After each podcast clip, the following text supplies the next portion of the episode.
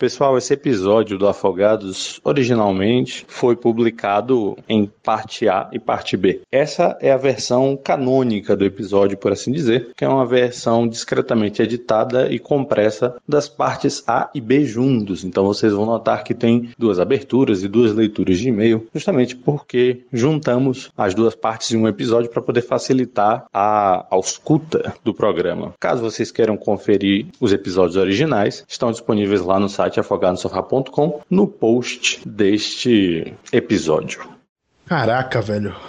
Pô, aí fica, fica difícil, velho. Eu tô tentando falar com o cara, o cara tá atrasando o podcast toda semana e agora tá dormindo de novo, dormindo na frente do computador. Como é que pode isso?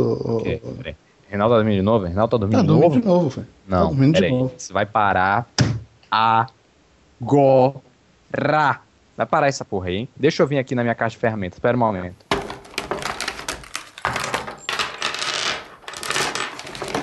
Mr. Salgado? Ah, oi. Que é, cara? Senhor Mr. Salgado. O senhor é moleque. Pô, velho, não, não, disso não.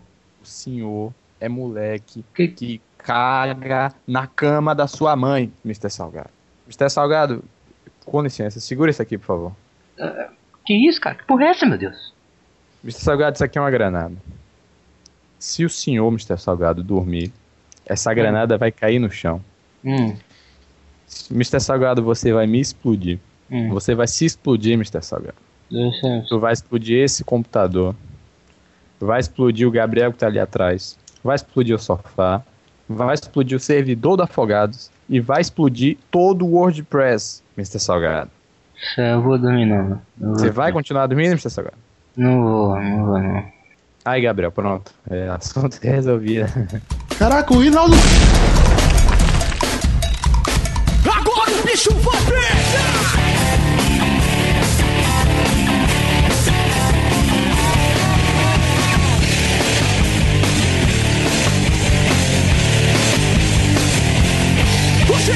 Pelos poderes do sofá! Eu tenho a força! Quem tá falando aqui é Gabriel Gordo Mascarado. Eu trago comigo meu amigo de sempre. Siqueira, Reinaldo. E também ele, o Saci Pererê das internet. LP Magal. LP Magal, Reinaldo Siqueira. Assim. e de lá, direto do antigo Clacast, da ruína do Clacast, ele, o nosso xamã. Nicolas Queiroz. hã? Hã? Hã? Hã? Não? Ai. Ô, Reinaldo, sobre o que nós vamos falar hoje? O tema de hoje é a boa parte dos cinemas nacionais. Quando eu digo a boa parte, eu não digo a maioria dos cinemas nacionais, eu digo bons filmes nacionais. os bons filmes nacionais, os filmes fodas que a gente acha. E a gente vai dar uma destrinchada, vai mostrar alguns pontos que são bons e que não são, quais são os filmes bons e que não são, e quais os diretores bons e os que não são, não é verdade? Aham. Uhum. Então vamos que vamos, que o mundo está acabando, Renan. Meu Deus! Tá de bobeira! Antes de começar o programa, eu queria dizer que o Thiago deveria ter participado dessa apresentação aí que a gente fez agora. Porque eu bolei, eu bolei a, a, a apresentação perfeita para ele. Qual é, cara? Olha aqui, ó. Tiago Miro é o caralho, meu nome é Zé do Sofazinho.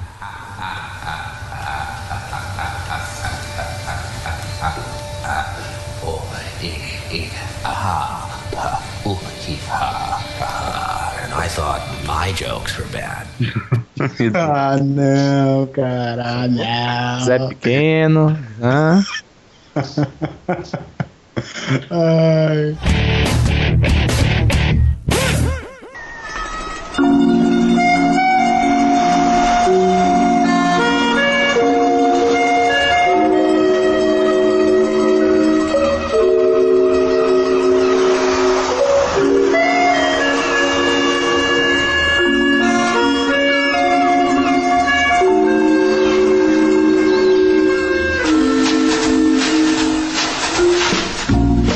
Que a gente deve reconhecer aqui que antes dos anos 2000, eu sei que o Nicolas vai protestar, ferronhamente contra mim. Eu não sei se ferronhamente existe, mas eu vou falar isso porque é bonito.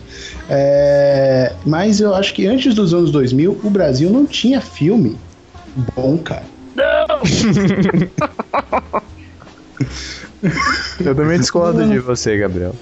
Não, cara, o que? Deus e Diabo na Terra do Sol. Oh, vou levar um tiro, vou jogar. Não, ó, rebuceteio. Como era gostoso o meu francês de Nelson Pereira dos Santos, produção de Cris Rodrigues, vencedor do prêmio Palma de Ouro em Berlim. Como era gostoso. O quê? Vocês verem, Como né? era gostoso o meu francês era um filme de 1970 do Nelson Pereira dos Santos, um enorme. Pô, enorme é Peraí, caralho, a gente não vai falar desse filme, porra. É, Não, eu quero só justificar porque que o filme é bom. Por que o filme é bom, então? O filme foi indicado ao Festival de Berlim, ao Leão de Ouro, numa época que só filmes norte-americanos e filmes europeus iam para esse prêmio. Além disso, o filme ele foi feito pelo Nelson Pereira dos Santos, que é considerado um dos maiores diretores de cinema do Brasil, e que há pouco é- tempo ganhou o prêmio de doutor honoris causa pela Universidade Federal do Rio de Janeiro. você tem que admitir que é filminho de arte, né, cara? Cara, como você fala isso pra um artista, cara?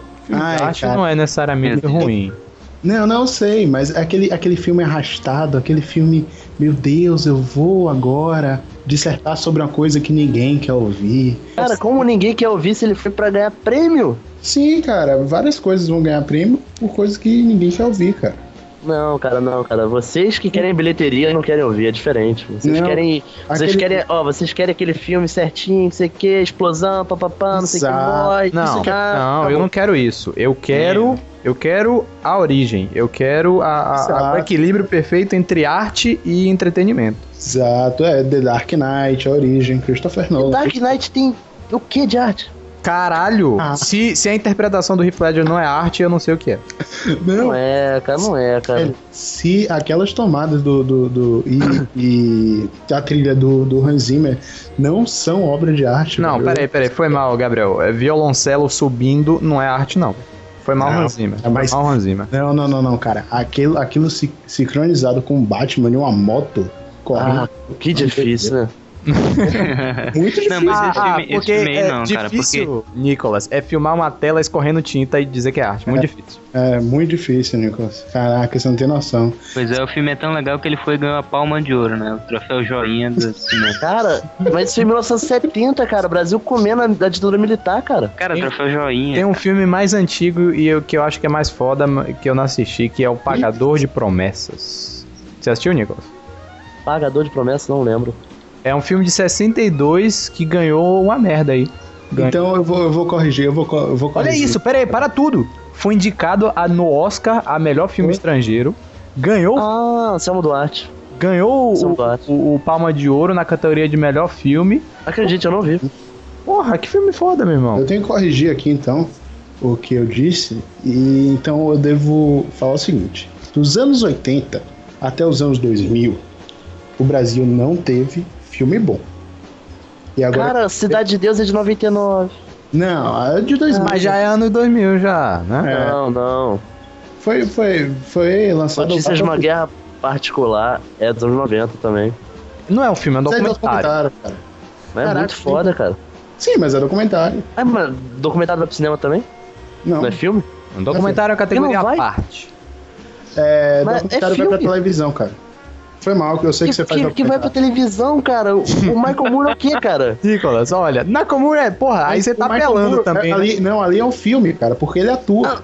Ah, meu Deus do Não, céu. não, não. Você tá louco, Gabriel. Você tá maluco. Michael Moore é, é epic level, é outra história. Nicolas. Não, o Michael Moore, ele, ele atua, cara. Ele, Cara, você tem que entender que eu sou um pesquisador acadêmico da Universidade Federal do Rio de Janeiro, Eita, redator eita, gênero de Tá documentário. Caralho, Agora deu fudeu, agora provocou. carteirada. Ah, Existem três gêneros de documentário conhecidos atualmente: o documentário cinematográfico, que é o documentário para cinema, o documentário televisivo, que é o documentário para televisão, que é o que fazem no Fantástico e no Globo Repórter, e o documentário, o- que é o web documentário, que é o documentário interativo na E- qual você toma os domínios do E qual tem- ele vai e- prosseguir, E, e tem o Borá também. que é o mock documentary, mas não deixa de ser o documentário cinematográfico. Mas, Hum. ô, Nicolas, a gente, nós entendemos que você é um acadêmico, um rapaz da área, um E eu profissional. não tenho nem 20 anos. Mas nós somos afogados. A gente não quer saber de academicismo, caralho. É, velho. Pô, filme, um filme que demorou mais de uma cena no, no- filmando a mesma coisa, ou mais de 5 segundos filmando a mesma coisa, pra mim não presta. Oxi, isso, cara? Tá É uma louco? estatística que eu tenho. Laranja Mecânica é um filme que tem cenas de mais de assim? 5 minutos. Eu não tô brincando, cara. Vocês estão irritando o Nico.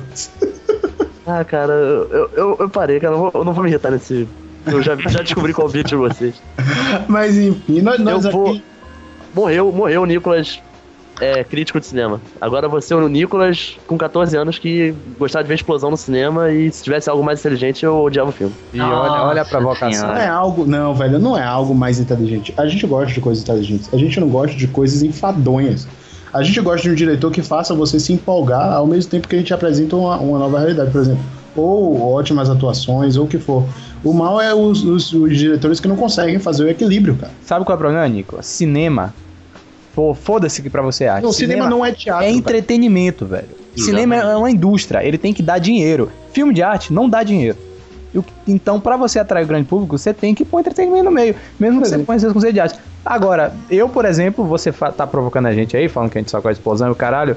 eh, Tem o filme brasileiro, Dois Coelhos, efeito especial e tal. Eu, por exemplo, não gostei muito do filme, não. Achei o roteiro Não muito, vi. Muito meia boca, muito chumbrega. E é desse padrão aí, hollywoodiano, caralho, entendeu? Eu não vi. Não, tá negócio vi. de arte é isso mesmo, cara. Quer ver arte, vai pro caralho, vai pro teatro. Cara, É, sabia que teatro não é considerado uma arte e o cinema é? No Manifesto Ah, das Sete Deus, Artes, só tem arquitetura, escultura... Cara, que que esse cara- Morreu o cinema. Nicolas academicista. Kira esse Kika, Kika esse cara. Kika, Kika ele agora, Kika. Ah, eu, eu vou, vou simplificar aqui pra você. É o seguinte. É, um- existem filmes que são equilibrados. Por exemplo, eu, eu gosto muito de Amélie Poulain. Amélie Poulain é um filme, em teoria, um filme com tom artístico, mas só que ele não deixa de ser um filme bacana, é um filme legal, o enredo é legal. Entendeu? É, agora existem filmes tipo aquele Dogville, sabe? Que é um filme chato pra caramba. Você quer ver, você, vocês querem ver eu, é, eu falar algo que todo mundo vai concordar? Hum. Eu fiz um estudo há pouco tempo do cinema brasileiro e é, dos anos 90, 90 que eu digo assim, tipo, metade dos anos 90 em diante, que é chamado de o crepúsculo do, do século deze- não, século 20. É. Olha, burrice. É chamado do período negro do cinema nacional para a aurora do século 21, que é o período de 2000 em diante. Uhum. Sim. E eu concordo totalmente com isso. Ah, sim, mas foi exatamente isso que eu disse. Pra trás, bosta, pra frente, ó. Não, não é bosta, mas a Aurora supera. Aham, é- você é da mesma turma que fala que na, na Idade das Trevas tinha muita coisa pra não poderia ser chamado de Idade das Trevas. Tá bom. Então, É. você pode dar uma passada rapidinha na história do cinema brasileiro aí, porque eu não sei nada. Dá, não, dá, não, dá, dá pra ser bem breve, cara. Sem- não, sem sacanagem meu, dá pra ser bem breve. Uhum. O cinema, mais ou menos assim, ele, a invasão do cinema no Brasil foi por volta de 1911, por aí. Aí teve aqueles ciclos regionais de filmes que foram surgindo em certas regiões, certo? Uhum. Aí surge o som. Só que quando surgiu o som, foi criado um dos maiores filmes clássicos no Brasil, que era o Limite, que é de 1931, mas ele era um filme mudo. Ô, mas ele Nico, ganhou Nico. muitas coisas por ser filme Caraca, cult. rapidinho. Pera aí, menos- diz- Nos anos 50, ó, tô pulando, tô pulando as décadas. Ah, que bom. Anos 50, chega as chanchadas. Não é pornô chanchada. Chanchada eram filmes de comédia, pastelão, que eu misturava aquela coisa do cotidiano brasileiro, que era o carnaval, sabe? Aquela coisa do, das praias, muito Rio de Janeiro. Aí chegou um gênio e botou chega o cinema novo. E foi pornô. Não, ainda tem o cinema novo, que é nos anos 50 também. Que aí são os caras revoltados com essa coisa de Rio de Janeiro, Rio de Janeiro, Rio de Janeiro. E vamos mostrar o Nordeste, o Sul e outras regiões. E vamos fazer cinema como se está fazendo na Europa. Né? Tô que muitos equipamentos da época eram. Só que a ditadura militar veio para massacrar o cinema de vez. Porque a ditadura militar ela proibia muito dos editais de cinema. E um filme precisa passar por edital para ele ser uma grande produção. Para fazer um longa, tem que ter um edital. É muito difícil fazer um longa por O que conta é um própria. edital? Edital é uma espécie de uma carta que o governo libera, na qual ele dá condições de um filme e vários filmes concorrem. Vários roteiristas mandam seus filmes e o filme que foi eleito vai ganhar uma grana para fazer o filme. Ah, então Ah, é como se fosse governo, assim. né? Ah, entendi. É como se Governos fosse... ou grandes empresas, Petrobras, a Ancine, Não é mesmo aquele negócio que bate o martelo? É, é, Justiça, que não é leilão. não, é tipo cons- É um leilão, é um leilão de, olha, eu tenho um dinheiro aqui, eu vou usar para incentivar a arte. E aí, quem apresentar a melhor proposta, eu dou dinheiro, é isso? É mais ou Caraca, menos por isso que o filme brasileiro é cheio daquelas propagandas no, no início. Exatamente, porque é muitas empresas que se juntam pra poder fazer um conglomerado que vai conseguir patrocinar, porque Pera, o filme agora. Nicolas, esse tipo de coisa acontece até hoje? Esse até hoje. Caralho, Cara, quem foi? Quem foi que aprovou Cheiro do Ralo? Me diz aí, pra eu bater. Você não vê, cara, aquelas primeiras Isso, telas cara. filmes? É propaganda pura, O cara. cheiro do ralo não vai ser falado nesse podcast. Deixa pro próximo. Cheiro do ralo. Não, não, a É. gente. ah, o próximo é de bons filmes nacionais, pelo amor de Deus. Exatamente, por isso Não, esse daqui é de, de bons filmes nacionais, não? Não, gente, eh, não vai botar cheiro do ralo nessa pauta. Mas enfim, aí galera, o que acontece? Nessa época da ditadura, estavam se aprovando muitos filmes que tinham teor humorístico exagerado e tons apelativos, como sexo, por exemplo. Palavrão, muitas coisas assim. Por quê? Porque a ditadura tentou usar o cinema, que era na época uma ferramenta que estava sendo muito usada fora do Brasil também, pra poder dominar a galera e, tipo, não dominar, mas afastar ela dos problemas, que nem o futebol. Uhum. Então o cinema só vai se reestruturar após o fim da ditadura, ou E seja, nos anos Roberto 90. Carlos também, né? Roberto Carlos, ele foi usado pra... É, pela ditadura. Porra, a E- gente pode falar um milhão de artistas aqui, velho. Não, e galera, e vale lembrar aquilo. A, a indústria do cinema era dividida no mundo, basicamente na Europa e Estados Unidos. Na Europa se usa um não é formato. ainda não. Não, hoje em dia existem grandes produções, falando da Índia, é a segunda maior indústria do mundo. Não Pois em é, qualidade, mas porra, em tem no, no uma A indústria que terceira vende maior é na... da Nigéria. Isso, é isso que eu ia falar, na África lá, os caras fazem um filme lá. A primeira é Hollywood, a segunda é Bollywood, a terceira é Nollywood, que é na Nigéria. Esse, esse nome é caído, hein? Esse nome é caído. Caralho. Mas enfim, não, o que eu queria mesmo colocar assim, pra provar por que, que era ruim é por causa da película, cara. Película é uma parada muito cara, exige laboratórios profissionais que no Brasil, tipo, tem, mas só que era muita coisa importada lá de fora. E com esse lance de na Europa usar um formato e nos Estados Unidos usar um outro, o Brasil nunca sabia qual formato usar. Claro que ele entendeu o norte-americano, mas isso atrapalhou muitos cineastas nos anos 80, 90 ou até antes, por- porque era muito caro, cara, muito caro mesmo. Tipo, um curta-metragem 25 mil reais, sabe? Imagina um longa, que é pelo menos 400, 500 mil reais. E isso no Brasil Foi por é isso muita que, coisa. que, que o teatro cresceu muito no Brasil, né? Porque era uma coisa barata. Exatamente, o teatro cresceu muito.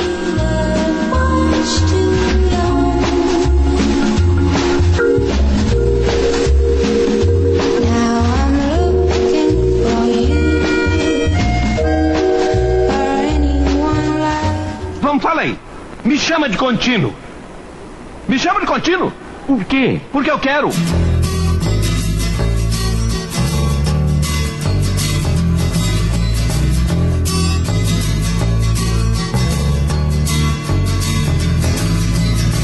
É, então a gente vai começar aqui é, na nossa pauta de bons filmes, né? Citando os filmes que nós gostamos, que é o concurso dentro da gente, da, da comunidade do Afogados. Eu quero começar por esse filme que pra mim é um dos melhores. Sinceramente, é um dos melhores filmes que, que eu já vi é, que foram produzidos aqui no Brasil. O Homem que Copiava, cara. Dinheiro é só um pedaço de papel que todo mundo acredita que vale alguma coisa. Que Puta que filme, pariu, cara. Nossa, Que filmão. Não, não é não. ele é um filme muito bom, cara, muito bom. Muito bom. Hum, Muito. hum, não. Foi mal. O filme pode ser bom, velho. Você pode colocar um roteiro bom, você pode ter reviravolta e tal, mas não bota o Lázaro Ramos, pelo amor de Deus, velho. Não, mas eu achei, cara achei parece- que ele desempenhou um bom papel. Não, velho, tudo bem, o personagem é bom, mas ele parece que tá lendo o, o, o papel na frente do, do. da- Na frente da câmera, sabe? Lê o script na hora que tá atuando. Porra, Lázaro Ramos. Tem tanto. Não, até que eu gosto, eu gosto da, da atuação dele. Cara, Também, cara, gostei muito da atuação dele. Ele com Pedro Cardoso, então. Que atuação, não velho. caralho. É, o, o- olha, esse bom, bom você falar no Pedro Cardoso, porque esse é outro problema do cinema nacional. Essa estigmatização do personagem, do ator global. Não tem como eu não ver o Pedro Cardoso e pensar no Agostinho na hora. Mas, cara, Cara, Pedro não. Cardoso- Você já, você já viu um filme? O que é, que é, o, o que é isso, companheiro? Ah, esse filme é um clássico, velho. Que isso, companheiro. Atenção, isso aqui não é um assalto. Vocês estão assistindo uma expropriação revolucionária. Nós estamos expropriando uma instituição bancária que é um dos suportes dessa ditadura cruel e sanguinária. Muitos dos nossos companheiros que lutam pela liberdade e pela democracia estão sendo brutalmente torturados nas prisões desse governo militar e vocês não ficam sabendo de nada, porque a imprensa está censurada. Contem para os seus amigos o que está acontecendo. Nós somos o movimento revolucionário 8 de outubro. O MR8! É, eu vi esse filme muito bom porque ele mostra de verdade como é que os comunistas faziam, né, cara? Eles 97. Pera aí, calma. Era um ramo comunista. Não, ramo não. Todos a os milícia armada. Você, velho, você sabe, você sabe que o Comando Vermelho só surgiu porque da união dos comunistas com os assaltantes de banco, né? Oxente, dos comunistas. Eu detesto quando falam isso, generalizam assim. Sim, mas é, Chegou é, o as Trotsky lá e falou: Ei, PCdoB, galera, vamos fazer o As comando. pessoas que faziam parte do PCdoB foram presas e dentro de uma, de uma prisão fizeram alianças com é, criminosos é, que assaltavam o banco e eles iniciaram uma das maiores quadrilhas do PC do B não foi o partido todo em massa que foi lá. É, vai lá, galera, pera aí. Não, cara, mas só, que, mas só que era do comunismo, sempre foi do comunismo essa ideia de, de dar o golpe, de iniciar uma revolução. E Ah, os militares é nunca deram golpe, né? É. Meu E se não fosse, se não fosse a luta armada e a pressão de, de resistência, que não foi lá essas coisas, o- seria legal a gente estar na ditadura até hoje, né, Gabriel? não, a ditadura acabou porque ela quis. Não foi nenhum. Porque ela quis, que- não, por causa de problemas econômicos. Ela não falou e tá na hora de acabar. Não foi assim, não. Milagre econômico, né? É, Não é. aconteceu.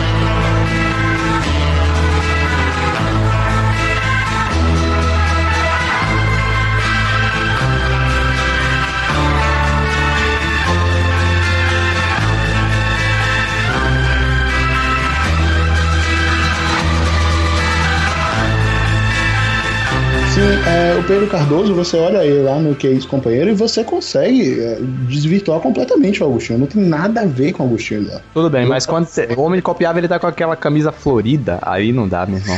É, com camisa florida é sacanagem. É, mas e ainda foi- é malandro, né, velho? Foi proposital, foi proposital. Aquilo dali é o o Augustinho antes de se encontrar Mas com eu acho que realmente é, é essa parada de porra de telenovela zoa muito a- o Mas é por causa do incentivo, cara. É justamente por causa da Globo, que ela, infelizmente, ela injeta É muito da- dinheiro e ela empurra. Eu sei, mas, porra, você tem autores nacionais absurdos, os caras são muito fodas, caras do nível do Lima Duarte ou do Wagner Moura, por exemplo, e o cara vai pra Globo, faz 10 mil papéis e é difícil às vezes dissociar. O próprio Rodrigo Santoro, né, cara? Exatamente, pô. Não, mas ele conseguiu, ele conseguiu sair disso. Não, também. sim, ele eu conseguiu, mas ele, querendo ou não, ele foi global também, né? foi. Não gosto do Rodrigo Santoro, cara. Não gosto. Da Ok. atuação dele. Não sei o que é. Não sei se é pessoal ou se é da atuação, sabe? Pessoal. Mas enfim. essa, essa parceria do Homem Copiava é que o diretor Jorge Furtado, que vale dizer que é um dos maiores diretores brasileiros. Quem não viu, bota por favor aí no link citado, sei lá, o filme Ilha das Flores. Ilha das Ah, Flores. É um clássico. curta-metragem que ele entrou pra lista dos 100 filmes pra ver antes de morrer. É muito bom, velho, muito bom mesmo. Ele é considerado nos 100 maiores curtas de todos os tempos do mundo, cara. Eu vi, eu vi, eu vi pequenininho. Só. O Jorge Furtado, tipo, certo. por quê? Porque naquela época, como eu falei, era difícil fazer um longa. Ele fazia muito curta. E tinha um curta que ele fez chamado A Matadeira, que era sobre a Guerra de Canudos, que era um Sei curta qual de é, humor, já vi também, muito bom, velho. Que Pedro Cardoso fazia todos os papéis no filme. Ele fazia um professor de história, ele fazia o Antônio Conselheiro, ele fazia todos os personagens do filme, sabe? Ah, lá é de E era um mesmo? curta. Não, não, não, eles não se encontravam, sabe? Era tipo É. cenas separadas. Era em fase, Mas ele só que dividiu era um não- filme de humor. em três dizendo. partes, se eu não me engano, né, Nicolas? Querido? Era criticando a história da época e tal, e sendo aquele humor ácido, né? E essa parceria que culminou no Homem que Copiava, sabe? Esse lance do Pedro Cardoso tá aí. Nicolas, você me convenceu, Jorge Furtado é um, é um bom rapaz, realmente. Um bom É, rapaz. mas, mas aquelas cenas do homem que copiava dele olhando pela janela, meio voyeur, assim, é muito bom, né, cara? É muito, Muito, é cara, muito muito. foda essa cena. Eu que eu E, digo. e também. Meu Deus do céu. É piadinha interna, piadinha interna. É, a- a eu gosto muito de filmes com, quando o personagem principal narra a história, sabe? Eu, eu acho que ele corta muitas cenas desnecessárias aí dá É um difícil, suspense. E olha que isso é difícil de fazer de forma que fique bom, sabia? É sério, difícil mesmo. É, eu tenho noção, cara. Eu tenho, tenho noção de como deve ser foda fazer isso. Porque é todo um trabalho de pós-produção, né? Você filma, É. e você tem que falar por cima, né? Não, então, eu tenho uma dúvida aqui, cara, que tem um filme que brasileiro também, lógico. cara, a gente tá falando que- de, de homem copiável. Não, eu sei, mas tem a ver, é, é link mesmo. Que eu não sei se é do mesmo diretor, cara. Porque ele, ele teve, assim, o filme do Homem que Copiava tem todo aquele, tem todo clima. Eu não sei explicar o que ele passa, mas ele tem um clima meio assim. O, o filme te passa uma ambientação, te passa um Uma clima. aura. É Exato, é. o clima da madrugada. Né? Cara, é bizarro. isso. E tem outro filme que é brasileiro também que me passa essa mesma coisa. Não sei se é do mesmo diretor, não sei, que é um, um filme que se chama O Homem do Ano, que é um cara que pinta o cabelo de louro. Ana, Aí, rapaz. Olha o tamanho do braço desse cara, mané. Aí, não deve fazer porra nenhuma pra ninguém, filha da puta. Deve ficar o dia inteiro na academia malhando, né, ô playboy? Hã? Tomando bomba, né? Mas, ó, isso é coisa de bichinha, sabia? É coisa de bichinha de academia. Aí, tem homem? Então quero ver aqui, vai, bichinha. Dá um tequinho aqui, vai, vai. Dá um teco aí, quero ver. Vai. Isso! Gosta de um coteco, né? Hã? Sabe, vocês acharam? Caraca, falam muito bem desse filme, velho. Esse filme é nunca- foda, O homem, cara. o homem do É. ano. É, Homem mas ele, Ano. ele passa ele passa o mesmo sentimento que eu tive assim com o homem que copiava, velho. Eu não sei se é do mesmo cara. Caralho, é pera bom. aí. Vocês Não, acho que falaram do homem que copiava agora, eu lembrei. Eu já tive o meu dia de homem que copiava, velho. Você copiou dinheiro, cara? Sim, Meu velho. Deus, Caralho! Olha, olha que história. Eu achei um. Olha aí, Eu achei. Polícia Federal, por favor. qual é o seu Então, direito? a gente da Polícia Federal, eu achei um, um PDF de uma nota de 100 reais, assim, eu falei, caralho, é agora. Eu peguei um papel, imprimi dos dois lados, cortei certinho, amassei, estiquei, coloquei sobre o papel pra dar textura de dinheiro, saí na rua, amassei e joguei no chão. Ah, E aí eu imagino que eu fiz alguém muito feliz naquele dia. Mas não ia estar com a textura do dinheiro, dinheiro velho. Não, eu, eu amassei, fiquei num processo de amassar e Eu vou soltar. ensinar vocês, eu vou ensinar vocês a envelhecer. Eu aprendi isso com os filmes. Bota um A grilo, bota um grilo. papel. Bota um grilo, bota ele dentro da gaveta, Não, cheio eu- de grilos, cara. E aí. Mas onde você vai arranjar grilos? E como você vai fazer pra tirar os grilos da gaveta depois sem bagunçar sua casa? Isso é. Isso é. Sem bagunçar sua casa. É, os Bagunçar grilos pular da sua gaveta e vão pra bom. casa. Isso é uma prioridade. Depois de você ter mil reais dentro da gaveta, você tá Cara, mil reais não dá pra comprar outra Caralho, casa. pera aí, gente. O Afogado no Sofá não apoia a falsificação de dinheiro, tá? Isso foi uma brincadeira, uma brincadeira inconsequente do Magal, que não resultou em danos pra ninguém, a não ser pro cara que pegou e posteriormente deve ter ficado muito chateado quando descobriu que era falso. Ou não, né? Ou então ele comprou alguma coisa e outro babaca ficou chateado. É, ele foi no. Caraca, ele muito bom, né? A gente poderia fazer isso. Não, não tem nenhuma lei proibindo a gente de jogar dinheiro falsificado no chão. Não, não, não, não, não! Não, chega, chega desse papo. Eu não quero a Polícia Federal batendo. Mas tem uma lei que proíbe você falsificar o dinheiro. Mas quem vai saber que foi você que jogou no chão? Ó. Que isso? Para, para, meu Deus. É, para, chega, vai. Anônimos, univos. É, né? Que diabos, cara. Caraca, isso, isso ia ser muito bom, porque o, o pessoal não, ia. Caralho, já chega, Gabriel. Oxi. Imagina jogar na frente Não, não, não. do parlamento, sabe? Ver aqueles caras Não, não, não, se não. agachando pra gente Não, esconder não. a cueca. Eu vou, eu vou. Sabe, sabe qual é a dica? O pessoal que mora no Rio Grande do Sul e fica o tempo todo Ih, você tá usando. maluco, velho. Calma, cara, calma. Que fica usando Comendo luva. Que fica usando luva o dia, o dia inteiro. Vocês vão fazer isso. Entendi, Vocês vão tá. fabricar bastante dinheiro e vão jogar todos no chão. Ninguém lá vai poder é, discernir qual é o verdadeiro, qual é o falso, cara. Porque todos vão ser falsos. Não, não. E aí eles vão ficar olhando, eles vão pegar o dinheiro e vão comparar com o outro que é falso. Falar em dinheiro, cara, se, se- eu lembrei de uma parada que aconteceu.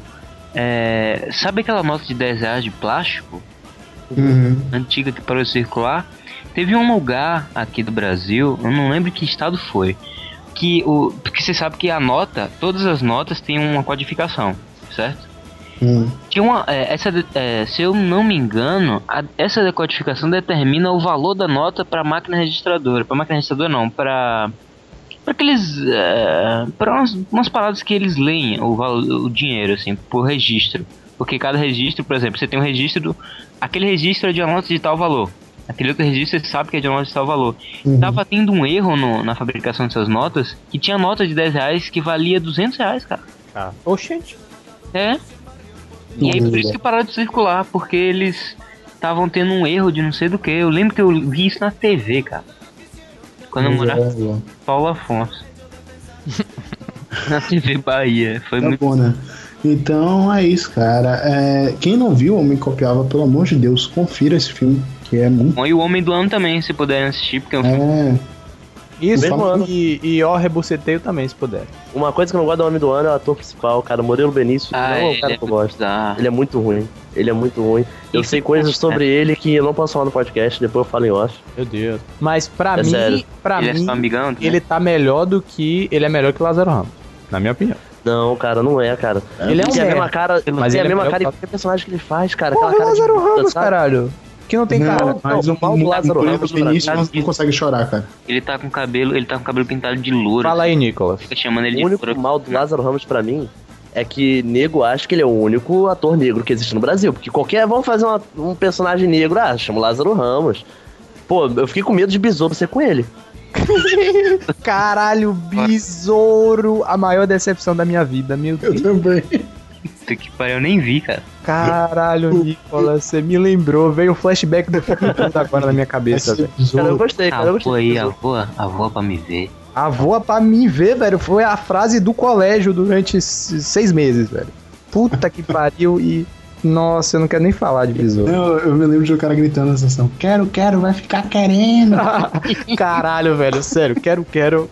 Tá entre os top 10 vilões da, da minha vida. Pariu. O cara, é um, cara é um negão com cabelo irado, uma roupa maneiríssima e fala, voa pra me ver, velho. É isso, velho. É isso que eu quero no vilão. É só isso. É só isso. Caraca, e não faz sentido nenhum aquilo, né? Caralho, o besouro era o quê? A coisa do Ele besouro era um tipo, capoeirista. colocar o, o, o cinema japonês misturado com brasileiro. É, wire action, né, que tem nos filmes japoneses e em, em alguns ocidentais, muito como Kill Bill e Kill Bill é muito trash, né? cara. E, e Matrix, só que no Brasil, mas não funcionou, velho, porque os caras não lutam capoeira. Os caras lutam um, um híbrido de Kung Fu e com cap... capoeira, porque eles voam, né? É, Não, cara, Voa, a lá, voa, a lá não. só um que voa. E é o super poder dele. voar, porque ele é um besouro. Ele voa, ele Não, não é voa, ele avoa. Ele é, é a voa é diferente de voar, porque a, a voar você tem que andar no céu, sabe? Balançar a perninha assim. Ah, meu Deus. Cara, besouro é muito ruim. Chamaram Cara, e- essa besouro, parada. Cara, vocês estão zoando, cara. As falas, cara. Seria pior se ele falasse E aí, Lesk? Pô, esse era filme de 1920 na Bahia, Ó. cara. Vou te falar uma parada. isso? Depois do, do Cidade de Deus, o nego começou com essa palhaçada de chamar atendente de cinema pra ser at- ator. Aí, aí fudeu. Tem tantos atores brasileiros bons, bota uma galera gabaritada pra fazer aí. Não precisa É, aí bota o pegar. Lázaro Ramos, você reclama, cara. É.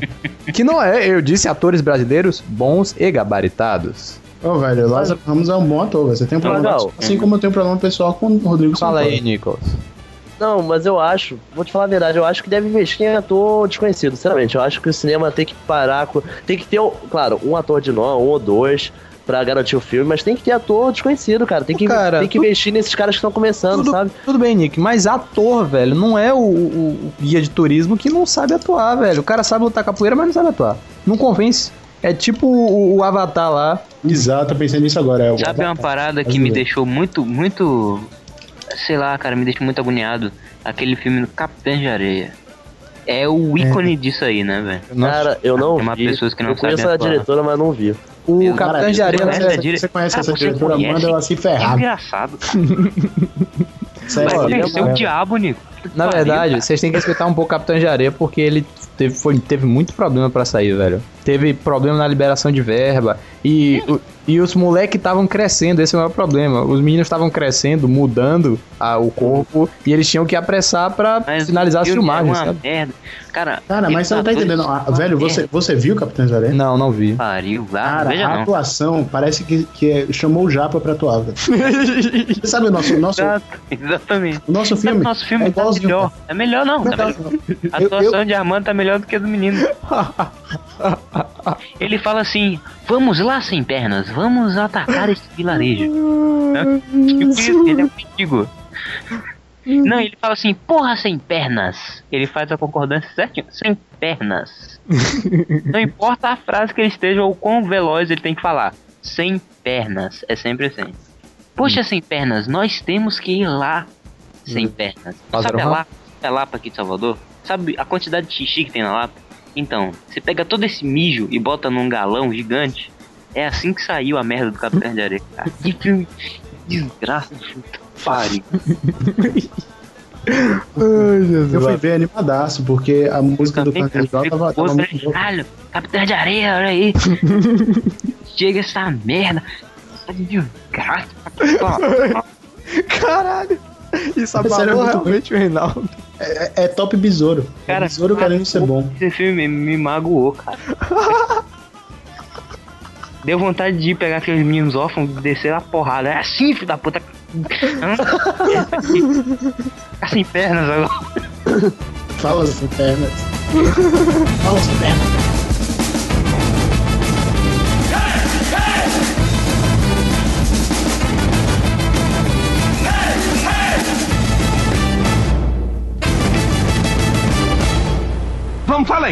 Me chama de contínuo.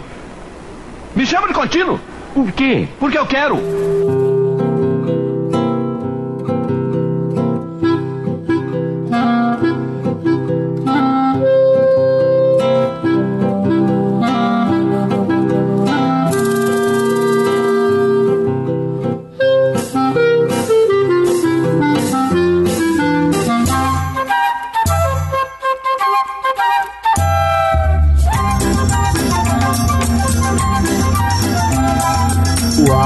Compadecida.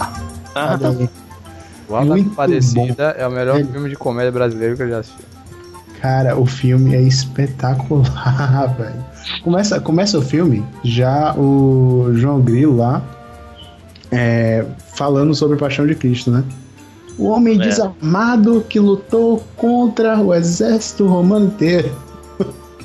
Ele, o melhor. O que, que ele fala mesmo, cara? Hoje à noite na paróquia de Taperoá vai passar A Paixão de Cristo. Um filme de aventura que mostra um caba sozinho, desarmado, enfrentando o Império Romano todinho. Não percam a história de um vivente que é Deus e homem ao mesmo tempo. Um filme de mistério, cheio de milagres e acontecimentos do outro mundo. A Paixão de Cristo, o filme mais arretado do mundo. E se não for, eu segue.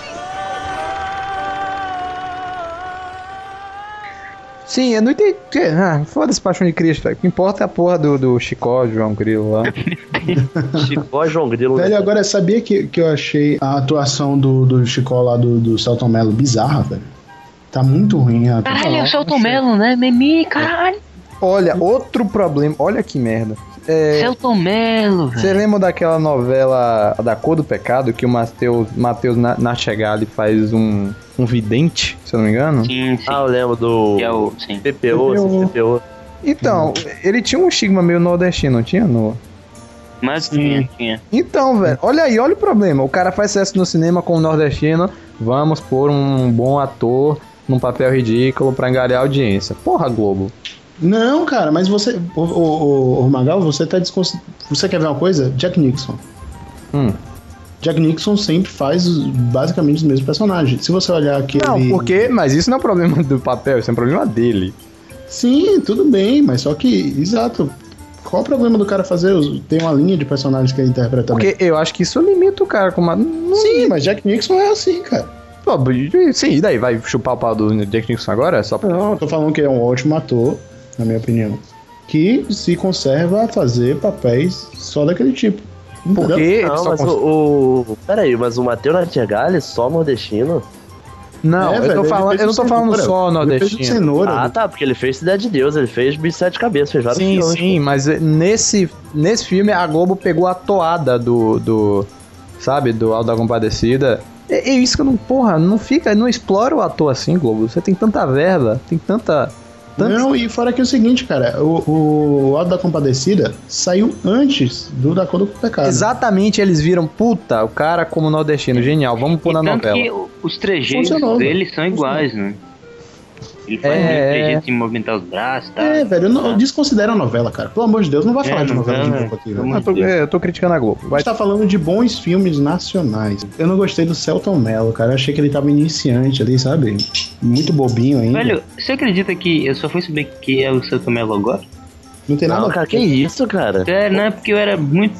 Cara, tem muito tempo que eu vi esse filme e eu não. Na época que eu vi, eu não prestava atenção em ator, assim, sabe? E ele era sujo e tal. Agora que eu vi que era o Celton Mello, caralho, Celton Mello. É, Ele era sujo. Tá ganhando mó grana, ele era sujo. Ele era sujo, você olhar pra ele e ficava, nossa, repugnante esse sujo. Ô, ô Gordo, mas esse lance eu acho do, dele ser bobinho, eu acho que por causa do personagem dele mesmo, né? Que o Chico ele não, não é, É o mais combate que e tal, que finge que come quieta. não, Não, Chico acho é como Sei quer. lá, eu acho que ele encarnou mesmo. Tipo, o Chico ele realmente. Ele, ele é tipo anti-herói, sabe? É Aquele personagem feito pra ser tosco que as pessoas mesmo assim gostarem, sabe? E Não, ele, mas ele- Chico não faz nada. eu acho, eu acho que chegaram pra ele e falaram assim, ó, você é baiano, você tem que falar aquele sotaque baiano. Ele não é baiano, não, viu? Pernambucano, se não me engano. Peraí.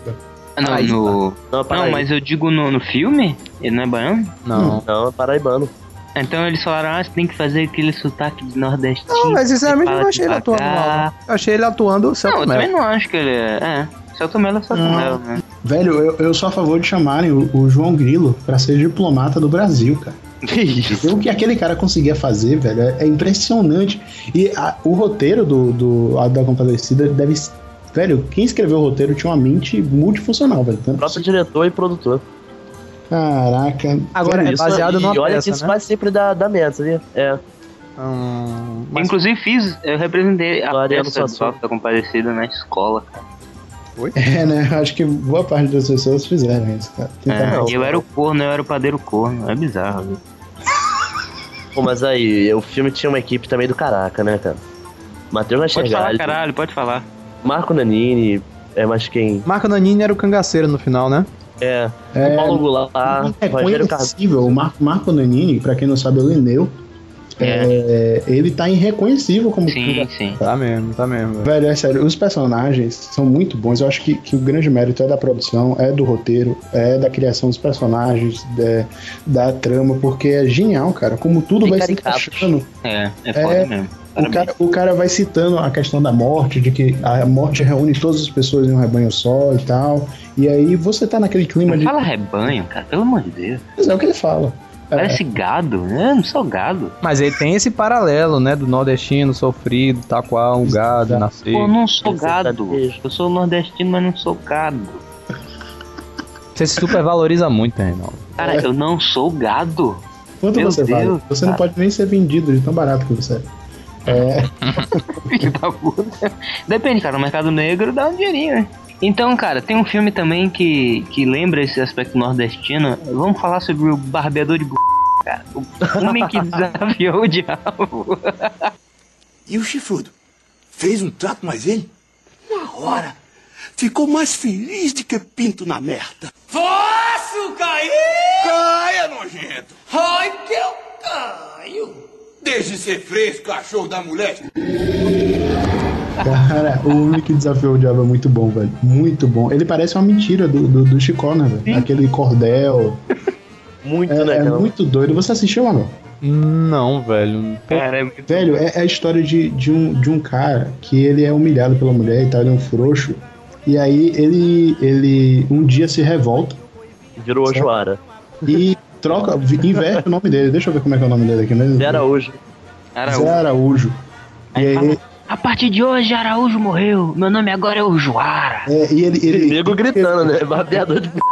É, porque pegaram ele fazendo sexo. É, pegaram ele é, raspando a, a b... mulher dele, cara. E aí o menino viu e começou a espalhar pra cidade toda. Ah, olha ali o barbeador de b... Porque Ele já era um loser na cidade. Sério que né? a gente vai ficar gritando o nosso público de 7 anos? Não, a gente põe o pito. Eu falo caraca, depois me, me repreende.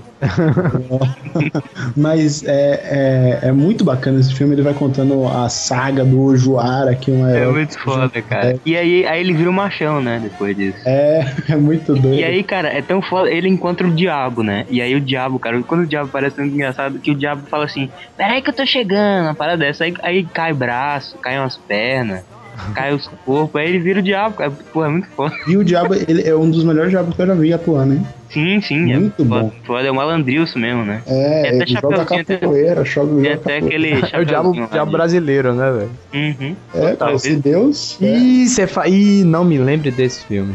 Puta, eu não vou nem falar, a gente não vai falar, só Deus é filmes brasileiro. Ixi. Muito bom. O Nicolas vai dizer que é bom. Ah, não. Ele vai dizer que é bom. Não, acredite ou não, não vi. Ah, que bom. é, Wagner Moura, nordestino, whatever.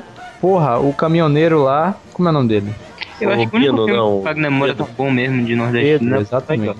Não acho, velho. Eu não acho que ele tenha. Ele se caracteriza bem como nordestino, apesar dele ser Esse lá. cara, Não, tanto, não. Tem, tanto tem um o filme. Apaió quanto esse. Opa, eu, ele Não, tá não. muito parecido com aqueles malucos que jogam futebol daqui. Tá, tá ele, tá um baiano do Pelourinho muito doido. É, o que é isso? O que é isso, nego? Não sei o que. Como Você é? é Bahia ou você é Vitória Afro? igualzinho esses Tá malucos. daí. falando, ah, eu tenho que me retratar aqui, porque pra mim, Lázaro Ramos dá um show de Opaió naquela cena, ou um show de atuação naquela cena do Você é negro, negro, negro. Pode entrar, o menino. Eu vou dizer o que pra mãe do menino do projeto social, velho? Que estão precisando trabalhar com esses carrinhos hoje. Você não tem coração, não, é, velho? Vem cá, pai.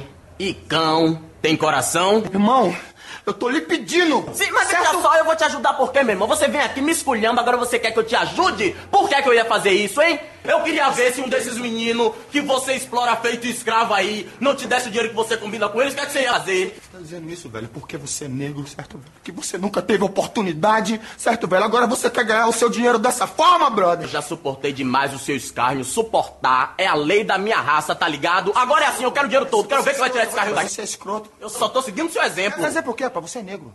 Você é negro, certo? Você é negro, você é negro, você é negro, você é negro, você é negro, você é negro, você é negro, você é negro, certo? Eu sou negro, eu sou negro sim, mas por um acaso negro não tem olhos, boca, hein? Negro não tem mão, não tem pau, não tem sentido, boca, hein? Não come da mesma comida? Não sofre das mesmas doenças, bocas, hein? Não precisa dos mesmos remédios? Quando a gente sua, não sua o corpo, tal qual um branco, boca, hein? Quando vocês dão porrada na gente, a gente não sangra igual, meu irmão! Hein? Quando vocês fazem graça, a gente não ri. Quando vocês dão tiro na gente, porra, a gente não morre também. Pois se a gente é igual em tudo, também nisso vamos ser, caralho. Toma no cu, rapaz. Só, só ah, só pelo amor, Raimundinho, faz favor, junte essa galera aí. E aí o Lázaro Ramos... Aí, aí podia fazer uma montagem e colocar, né, o Lázaro Ramos olhando assim. E aí aquela mulher daquele filme seu negro. Pô, é muito foda, velho. Ele começa a gritar e a gente não sangra com você, caralho. Pô, é muito bom. Parabéns, Lázaro Ramos. A única coisa boa que você fez na vida. é, opa, aí, ó, é um e não, e é foda que ele, ele fala esse discurso, ele faz esse discurso edificante todo. E aí o, cara, o Wagner Moura fica sabendo falar. E aí, vai tomar seu cu, vá. Toma seu cu. É muito bom, cara. Que pariu. Cara, o... tem um outro filme também, desse mesmo diretor, né? Qual é o mesmo nome dele, Nicolas? Galahad, né? Galahad. Ah, não consigo falar, tudo bem. É, ele fez o Karamuru, né, velho? Que, é um filme muito bom, velho. É bom, é bom mesmo, é bom filme, velho. Cara, como eu ri, velho. Como eu ri com esse filme. Você viu esse filme, Nicolas? Vou confessar. Vi, mas não curti tanto, não. Por quê? Parada. Não sei, cara. Acho que foi mais pela idade que eu tinha quando eu vi, sabe? Isso. a verdade. Isso. Cara, reveja. Isso. Eu vi quando eu era pequeno e eu fiquei assim, sabe? Hã? Que porra é essa, sabe? Uhum. Eu não sei, eu não gostei desse filme também não. Então, eu não gostei por causa disso, né? Porque eu vi o filme é, quando ele, ele foi lançado, velho, eu tinha 8 anos. Sabe o Alto da Compadecida? É basicamente aquilo no descobrimento do Brasil, sabe? Não, não é, tão, não é tão bom assim, não é tão fechado, não é tão maneiro. Mas... É, não é tão fechado, mas é um bom filme, cara. Um bom, bom... É o Celton Mello de novo? É, é, né? é o Celton Mello. Hum. E... Celton Mello, Débora Seco, isso eu lembro. Tinha Camila Pitanga e Débora Seco, né? Que eram as, as é, índias as duas indiazinhas. E só pra constar, pessoal, não, Karamuru não significa filho do trovão, tá? Significa, significa in, homem branco, alguma porra assim. In, tentaram implantar essa de que significa nascido trovão, traz trovão. Não é, velho, é outra coisa. Por quê? Por que eles tentaram isso? Estude História da Bahia, Não. É, eu sei, é porque eles falam que o caramuru significa, na língua nativa, o homem do trovão, o homem que soltava raio pela mão. Não, porque ele deu um tiro com a pistola pra cima, aí os índios falaram, ô, trovão, trovão, filho do trovão, caramuru. Mas não é isso, é outra coisa. Não, é isso sim, cara. Não é isso não, velho, é outra coisa. Ah, tá bom. Cara, para mim a, a, frase de encerramento do Alto da Compadecida é quando o Chicó vira pra Rosinha, que ele conseguiu dar um golpe e tudo, conseguiu pegar a mulher dos sonhos dele. E aí ele vira, ele é pobre, né? Rosinha rica, ele vira pra Rosinha e fala: Parabéns, você deu o golpe do baú ao contrário. e aí sai tocando. E não tem como, velho. Toda vez que você fala chicó, eu penso em bunda. Por quê, cara? O que é isso, meu Deus? Chicote. Ai, é. Nossa. Meu Deus, cara. O Garrais, ele tem uma paixão pelo Nordeste, né, cara? Paixão mesmo, assim. Você vê que ele interage com o povo nordestino. Mas ele é, ele é nordestino ou o quê? Cara, eu não É, ele é de Recife. Ah, e tá aí. Ah, então é isso, meu nego. O cara é nacionalista, é regionalista, bairrista. Nego? É, cara, ele, ele cresceu naquele. Ele cresceu naquela parada do. Como é que fala? Influenciado pelo cinema novo, com aquela coisa de olhar, é, fugir do Sudeste e olhar pro Nordeste, sabe? Mas ele viveu na Argélia. durante muito tempo, por causa da ditadura militar. Caraca, viveu na Argélia. Ele deveria sonhar com o Nordeste, né? Meu Deus, aquele verão. Ai, Verão que não acaba nunca. Exato. e ele também tem uma coisa com o Celton Mello, né, velho? Que ele, todos os filmes É. dele, Ele é ele trabalha com o Celton Mello. Quem sabe uma amor platônico? Quem É, sabe? quem sabe. Puta aí, caralho, Marcos Nanini. Que ator foda. Ele é, É. mesmo, cara. Ah, Você não, não, mas aí- consegue. Você não consegue pensar no Lineu em nenhum outro papel que ele faz. né, cara? Cara, o, o cara, o, cara, o cara interpreta com uma seriedade, velho, que, que dá pra você ver que o cara se preparou, que Cara, o é um- cara sabe. é, ele é são um personagens totalmente diferentes, né, cara? Exatamente. Todas as coisas que ele faz, meu Pra, Deus. pra mim, isso é o mínimo pra ser um bom ator. Você conseguir fazer vários personagens, coisa que. É, enquanto patroas aí da vida acham que chorar é atributo para um bom ator. né? Cara, e coisa que Lázaro Ramos não consegue fazer, hein, Nicolas? Hum, e agora? Chorar? Não. fazer Pô, papel cara, de- o homem que copiava o Paió, não, só isso, não, tipo... Não, mas ele evoluiu Opa, como ó, ator. Ele é, evoluiu, calma. Cidade Baixa, Cidade Baixa, muito bom. Mas... Não, mas eu ia falar só do negócio que no Brasil tem muito isso, né? Tipo, o Guilherme Reis é com o Celton Mello, um Moacir Góes, que é do O Homem que Desafiou o Diabo, é com o Marcos Palmeiras, que ele fez o Dom também, aquele filme de 2003.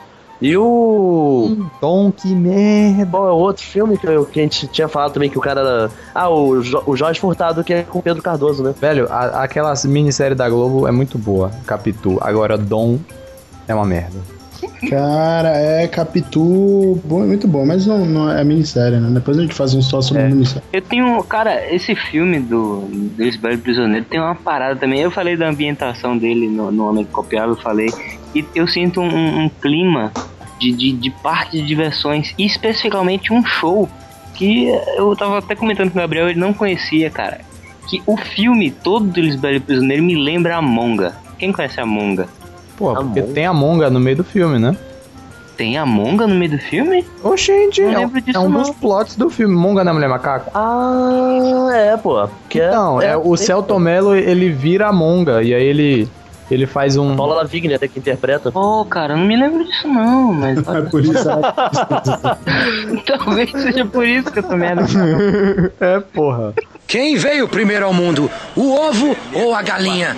Hoje a ciência dá a resposta. Foi o macaco. Todos nós somos descendentes da raça dos gorilas. É exatamente o que os senhores podem constatar assistindo à transformação desta linda mulher, a deslumbrante Sumara, em um desses nossos ancestrais. Tudo armação! No Rio de Janeiro isso é proibido. Oh, Douglas, deve ser igual aquele filme. Metamorfoses da Alma, que o Dr. Steve irá mostrar. Hum, pra essa Paraíba virar macaco falta tão pouco que a entrada devia ser franca aí. Pra moça bonita e desacompanhada, a entrada é franca. Quanto é que é mesmo, hein? É quatro cruzeiro. Quatro cruzeiro? Muito obrigado. Por um ingresso? Pô, mas isso é um roubo aí. E mais dois cruzeiros pela entrada da moça. Tu pirou, cara? Tu não falou que a entrada dela era franca? Justamente, chefe. Desacompanhada. Mas se o senhor entrar, ela passa imediatamente a fazer parte da qualidade de moça acompanhada. Eu, eu falo assim, Lisbelo Prisioneiro, cara, da Monga, sabe? É, tem- assim, tem- tem a E eu, engraçado, engraçado que eu mostrei o vídeo da Monga, o Gabriel nem sabia o que era isso, cara. E Não aí o o é Gabriel ficou é- espantado, ele falou, caralho, a mulher se transformou no macaco. Não, mas você não, tem, você não tem ideia. O Reinaldo falou que ele morou no interior um tempo. E no parque de diversão que vinha no interior dele tinha a Monga. Tinha, cara, era foda. Inclusive, meu professor, meu, eu tenho, eu tenho um, um professor aqui que eu tinha, ele, ele falou, tem uma história da Monga, que a Monga, vocês sabem que ele foi proibido de, de, de ser aqui no Brasil? Por quê? Porque teve um cara que ele nu- nunca tinha visto a Monga, não sabia o que era. Aí ele foi lá e viu, e aí é, tem uma parte da Monga que a mulher se transforma no macaco e meio que avança nas pessoas, não tem pra te dar medo e tal. Sei. Então, aí ele deu um tiro na, na cabeça do, do- da Monga e, e não deu nada na justiça, porque o cara tinha porte de armas e ele não sabia o que era. Então, é pela, pelo juiz lá que julgou ele, é perfeitamente normal se você vê um gorila gigante indo te atacar, você dá um tiro na cabeça dele. Olha que vai ter gente interpretando isso errado. É. Agora, eu só quero saber porque o Gabriel não gosta de um filme tão bom como O Lisbelo Prisioneiro. Cara, eu tentei assistir, mas só que eu acho que eu caí na mesma onda que o pessoal caiu aí do Caramuru. Porque eu vi ele muito novo. Hum, Ah, hum, tem que rever, velho. É um, Ah, o- um- filme amarradinho É, de- cara, de, comédia, O legal do filme é romance. que ele é uma metalinguagem. Tipo, É. ele, faz o, É, o final ele fala muito do cinema em si, sabe? Ele é um, é um filme que fala sobre filme, assim dizendo. Exato. Ele fala sobre aqueles final é filmes muito- norte-americanos, sabe? Aquela, coisa do- da visão do brasileiro de filme, sabe? Porra, aquela eu coisa vou- de norte-americano, Eu Hollywood, sabe? achava, eu achava aquele final muito legal, que ele vai voltando e adicionando as coisas, e um cara pega o outro cara. Isso, Cara, é muito legal isso. Tem um filme brasileiro meio, meio, meio assim, de, de metalinguagem de filme de comédia e romance, chamado Como Fazer um Filme de Romance, alguma coisa assim. Que é exatamente os caras fazendo piada com as fórmulas dos filmes de romance. É legal, não tem nada a ver com. É, desculpa, eu não prestei atenção. É, de se fudeu, só vai saber na edição agora.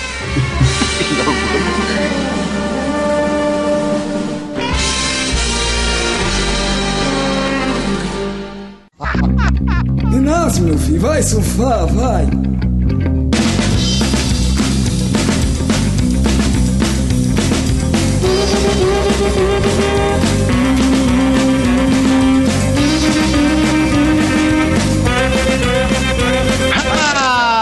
Mais uma leitura de e-mails do Afogados no Sofá. Essa leitura de e-mails é referente ao episódio de Game of Thrones. Episódio tão aguardado e tão pedido e tão pouco elogiado, meu Deus do céu. É, algum recado essa semana, Reinaldo? Então, a gente tem um recado sim, mas não vai ter o link aí embaixo, porque a gente não sabe se o nosso amigo já vai ter postado, né? A gente participou, eu e o Gozo Mascarado, do Trompecast, o podcast aí do nosso amigo Jota. A gente falou sobre alguma coisa que a gente não pode dizer, porque a gente não sabe se o programa ainda tá no ar. Meu Deus. É. Não sei, né? Eu dou uma dica, ouvinte. Tem a ver com ducha anal.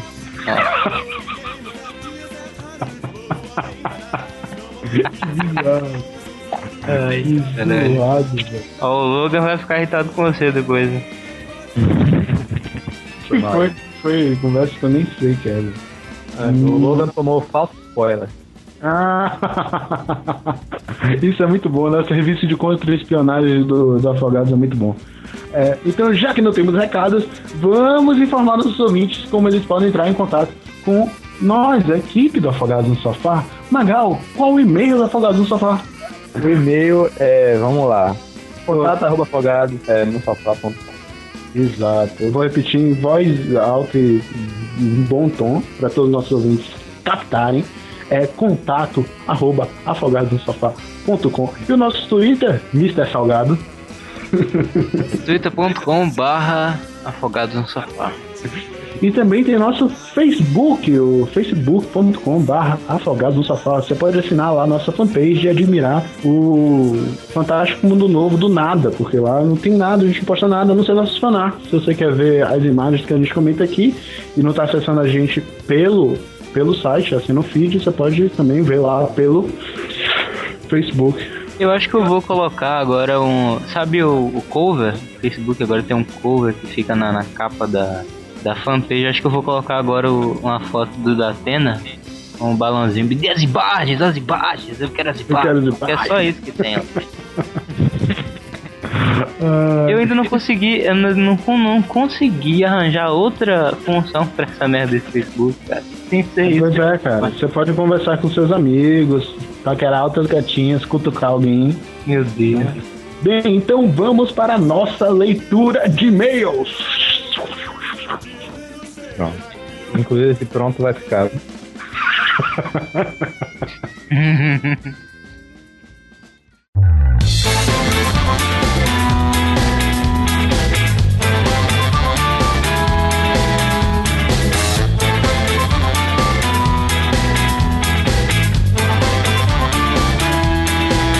Magal, nosso leitor, leia para nós, os analfabetos do Afogado no Sofá, o primeiro e-mail da noite. Ou do dia, né? É, o- é, é, Ou da tarde, ou de Eu tenho mania de dezembro. falar, né? Primeiro e-mail da noite, mas não necessariamente. Ou talvez- então do verão, dos anos que se passam nas margaridas selvagens do outono. Ou no inverno gelado do Game of Thrones. Que isso, velho? Vocês estão malucos, velho. Ou então no solstício afogado. Para, para com isso, para. Correto. Aí, vamos lá, ó. Até mesmo nas cidades do Monte Olimpo, das Montanhas Grandes, do Gelo, do Sul da Arara, pode ser. Quando você está ouvindo isso, que você, você- deve estar Luiz no ano do rato chinês, da Madeira, lua montanhosa do mundo, das Lá, crateras pera aí, gigantes pera aí, do pera aí, universo calma. terroso do, do homem, do homem, do Do homem amanhã. do núcleo, do amanhã. Olha que lindo. Agora sim, Magal. Por favor, leia pra nós, pobres coitados, que não foram abençoados com o dom da leitura. O primeiro e meio da noite. Luiz Mazia fala aqui, ó. Olá novamente, nerd. Voltei para a infelicidade de vocês. E erraram o nome da minha cidade por pouco. O nome dela vem de Pará, Goiás e Minas Gerais. Que ele diz que juntando dá Parago Minas. Vocês acharam que eu não voltaria? Na verdade eu achei. Mas na verdade não sou como certos fãs que existem, que dizem que são fãs, sendo que não aguentam uma simples piada. Isso é verdade, hein? Mimimi tá atingindo níveis é, estratosféricos no afogado. É, exatamente. Ai, Magal me chamou de feio. Pô, eu não o cara sou... é pre... Siqueira é preconceituoso. Olha só. É. Eu não tô. Ninguém tá aqui pra te elogiar, meu filho. Você quer elogio, vai falar com tua avó. Eu tô aqui pra te zoar mesmo, pô.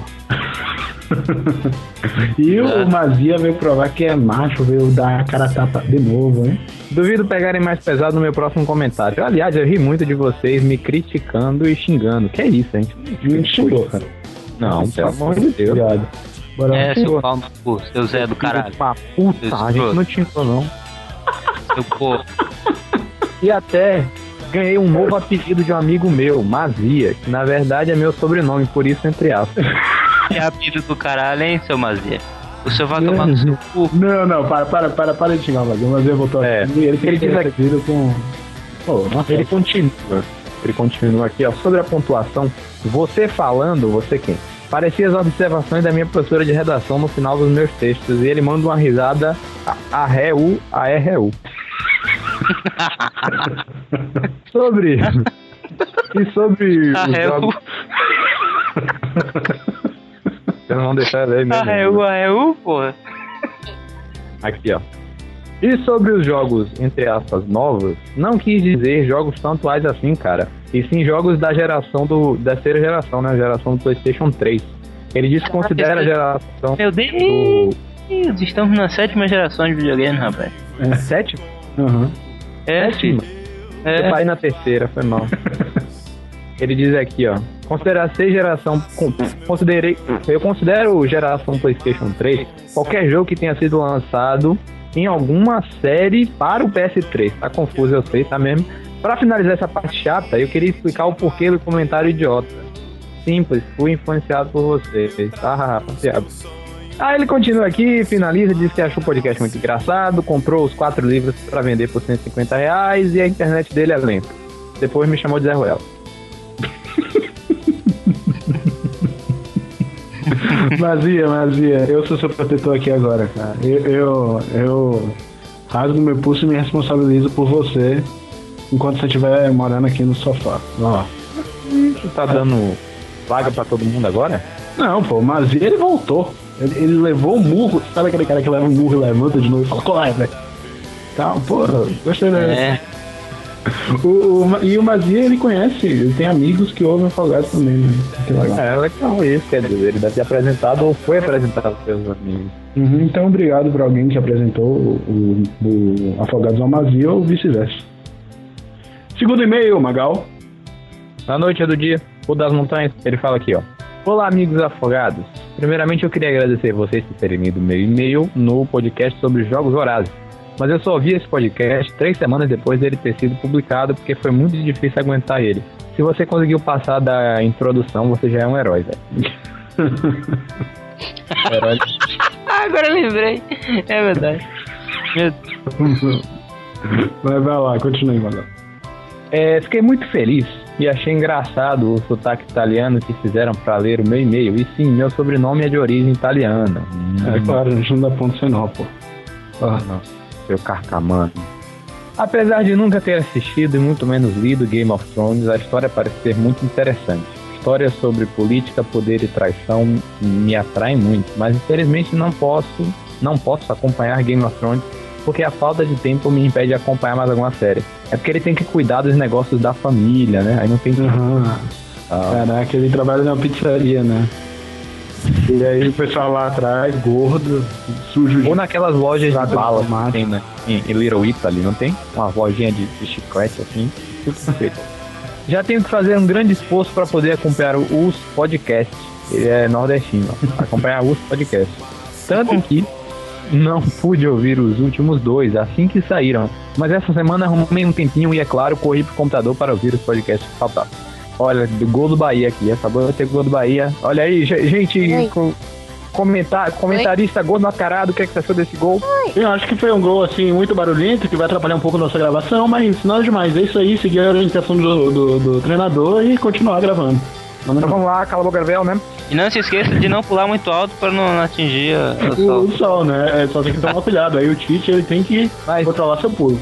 O treinador Roberto mandou a gente ler aqui meio. Então vamos lá. Ele fala aqui, ó.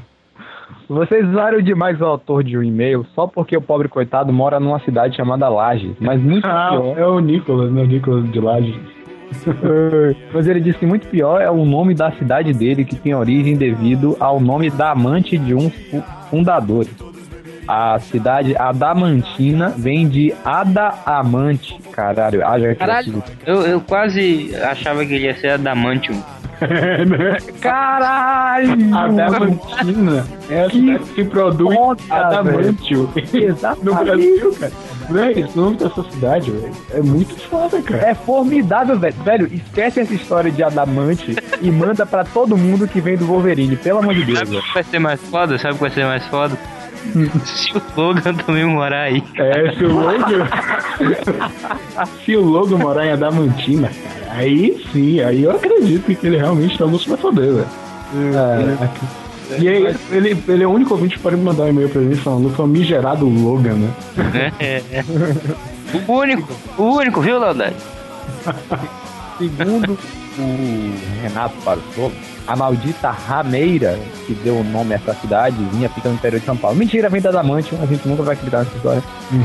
Pula, pula Você- essa parte da história que essa, essa história falsa aí, essa merda. Gostaria de sugerir alguns temas para programa, para programas futuros. Bom, aí ele, aí ele sugere um monte de tema aqui sobre animes que não fazem muito sucesso e contra grandes animes do passado, ou animes não muito conhecidos. É, sugere também The Walking Dead, que eu nunca vi.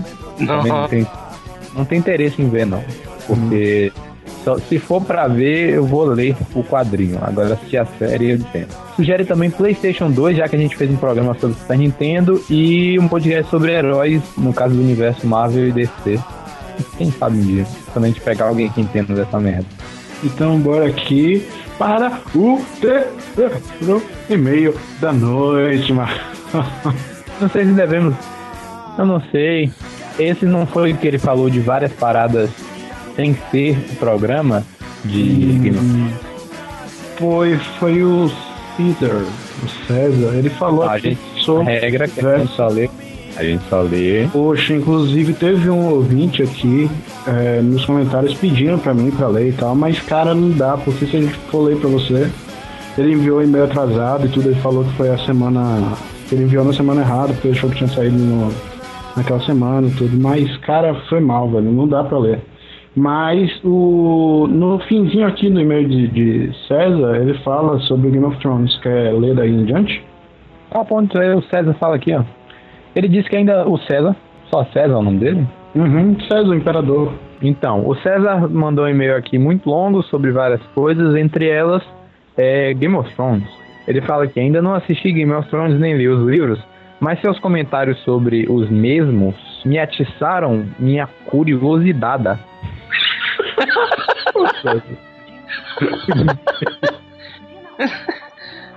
então, ele fala aqui.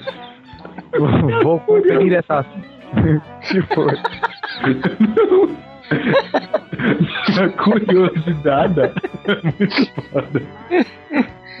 Inclusive, no próximo, no próximo, na próxima leitura de mesa, no próximo programa, eu só vou falar curiosidade assim, curiosidade. O A tá muito longe do E, velho. Você fazer um erro desse. Tá muito.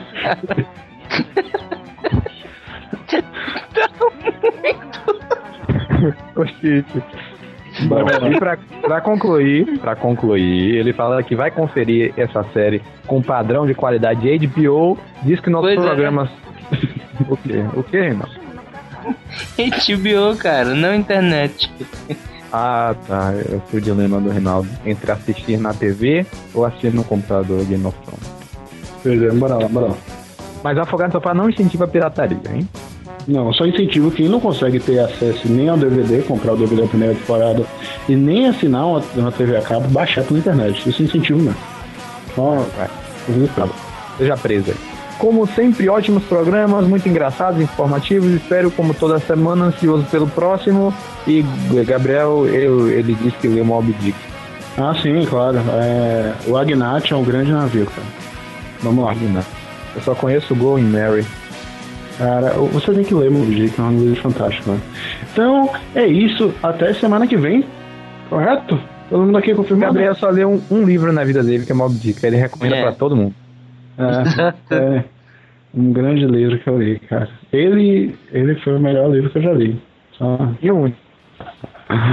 Ah, o Capitão Fup, velho, lá solucionando. Cara, é tão foda a história do Moby Dick que é, tem um capitão que. Tá bom, a gente vai fazer um programa sobre Mob Dick. Meu Meu Deus, Deus, ouvinte! Que, que faz chá com água do mar. Tchau, ouvinte! Acabou, Gabriel. Se passa rápido pra mim, parece que até jantei com toda a família e sei que seu gosta. Pô, mano, eu tava lá perdidaço, lá no, no- no ônibus, sem, sem ter o que fazer, velho. Lá sentado, todo cagado, o cara lá da frente, mandando ideia que, que tava com cheiro de esgoto, meu. O, o motorista lá com cara de caveira, dirigindo o ônibus da morte, meu. Tá louco, cara. Ô, ô, ô, que jocoso, Gabriel. Caraca, que isso, cara? Tão, tão, tão batendo na porta aí? Pera aí que eu vou abrir aqui, rapidão. Ô, diga aí, Renato. Tava, tava aí contando a história pro, pro, pro, pro Magal aí da, da vez que eu me caguei no ônibus, cara. Pô, que situação, né? Senta aí, senta aí, velho. Você tá aí o quê, maluco? Tá? Você tá aí o caralho, rapaz. Essa porra agora é minha, o sofá agora é meu, não é teu mais não. Sai você, eu vou sentar e você vai sair, rapaz. Fala, é, velho. Tá, tá ligado não, velho? Aqui é o gordo, velho. O sofá é do gordo, tá viajando, né, Renato? Gordo de Maluco? cu é rola, o pica das galáxias sou eu. Você vai sair dessa merda que agora esse sofá tá Tá tomado. viajando, Renato? Tá maluco, cara? Tá doido, cara? Reinaldo é o caralho, maluco. Meu nome agora é Mr. Salgado.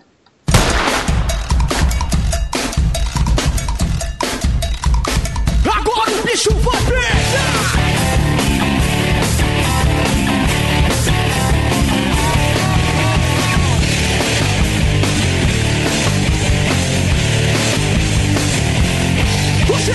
Pelos poderes do sofá! Eu tenho a força! Quem tá falando aqui é Gabriel Gordo Mascaralho. Eu trago comigo meu amigo de sempre. Reinaldo Siqueira.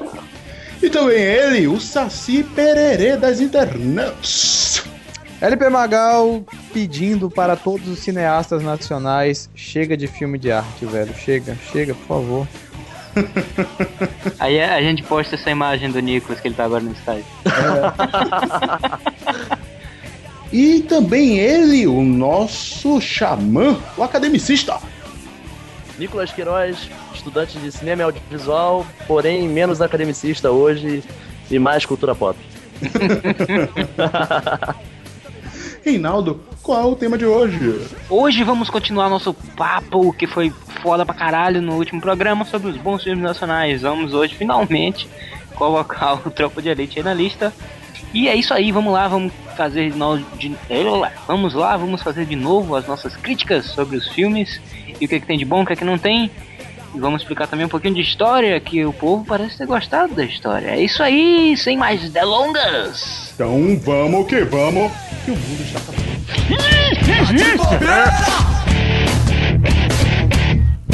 Antes de começar o programa, eu queria falar de uma grande produtora de filmes nacionais que vem investindo no mercado há anos.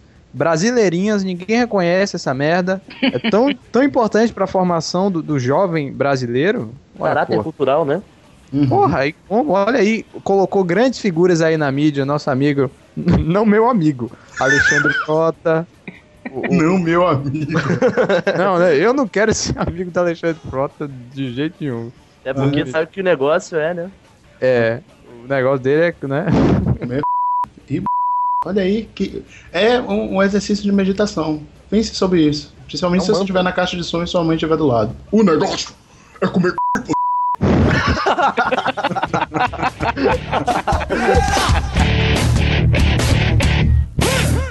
Escolhe, moleque. Quer tomar o tiro aonde? No pé ou na mão? Escolhe logo, meu irmão. Pô. Bora, moleque. aí, no no pé ou pé na ou na mão, mão. porra. Bora, meu irmão. Escolhe, porra, no pé ou na mão? Bora, moleque. Bora, moleque, escolhe. Diz aí. Bora, meu. No pé ou na mão? Na mãozinha, né?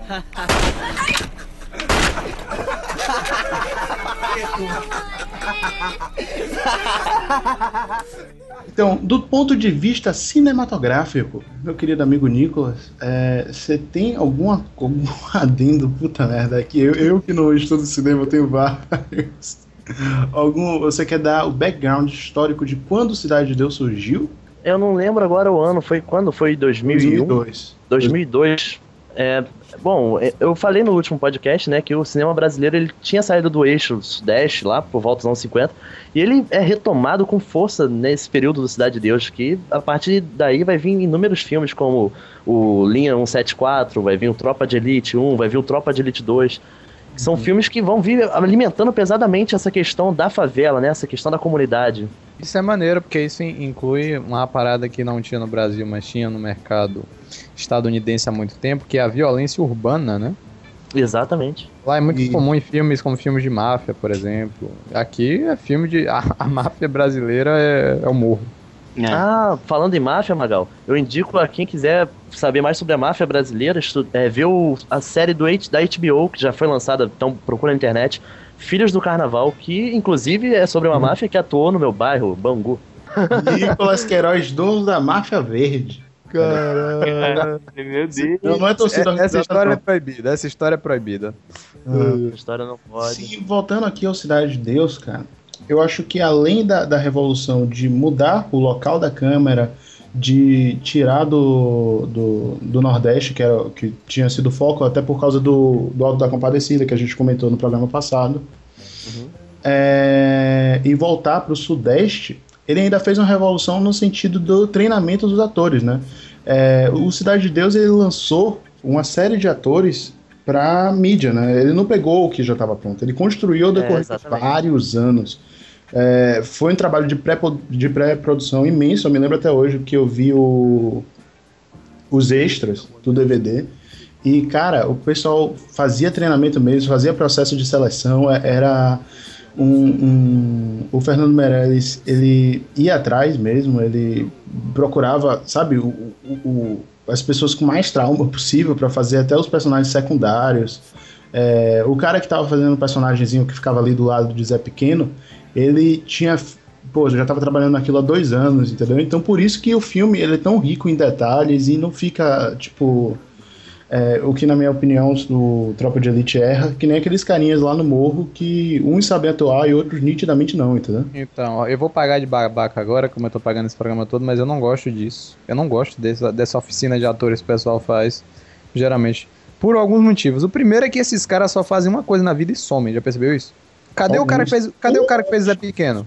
Não, tá Cadê? bom, o cara que- fez Zé Pequeno não tá aí, mas. E o, velho, o cara, velho, o cara pra mim é uma revelação. Seu Jorge. Ele só foi no Homem que Desafiou o, o Diabo. Isso, foi. Pô, um aquele grande cara é um- que ele fez. Aquele cara é um puta ator, na minha opinião. Não, não um grande ator, mas o cara, pô, chegou do nada pra fazer um papel daquele nível, entendeu? Fez muito bem. E o cara É su- sumiu assim, cara. Além do mais, eu consigo notar assistindo Cidade de Deus a diferença entre quem é ator pro- profissional mesmo e o cara que foi chamado pela equipe lá. Porque dá pra notar a diferença, entendeu? Você, você, você enxerga isso. E isso me incomoda quando eu assisto filme. Porque Então, eu bora lá, segrego é- um pouco os atores. Bora lá, seu Jorge. Foi lançado lá, praticamente. Peraí, seu Jorge fez Cidade de Deus? Foi. E fez Mas- depois Tropa de Elite 2, né? É, mas seu Jorge é uma exceção. Seu Jorge é um ator, é um artista completo, né, velho? Ele é. É, o- Alexandre Rodrigues, inclusive, que faz era mendigo, ele. Quem é Alexandre Rodrigues? É o, o Buscapé. O Fez depois Cidade dos Homens, né? Ah, não, não fale de cidade. Ah, não. Puta que. Vai não, mas ele não, ele não fez só Cidade dos Homens, não, cara. Ele fez aqui. Não, só dei um exemplo só. Ah, maneiro. Não, Nicolas, eu faço o revoltadinho do programa, então eu tenho que interpretar ao máximo, entendeu? Cidade dos Homens, não, velho. Ai, teve, pô, velho, teve vários atores que. Se você olhar aquela gurizada ali, depois você vai ver vários dele em, em diversos outros filmes. Eu não tô. Olha. Pô, não, você tá dando exemplos muito, va- muito vagos, Gabriel. Não, mas aí, o, o Zé Pequeno ele fez o Corneteiro Lopes, que eu não vi. Cafundó, que eu também não vi. Fez aquele filme Trair, Coçar é só começar, que chegou a ter um certo sucesso e tal. Caralho. Homem que Desafiou o Diabo, que também teve um sucesso. As Aventuras de Agamenon, o repórter, não vi. E tá fazendo um filme esse ano chamado No Olho da Rua.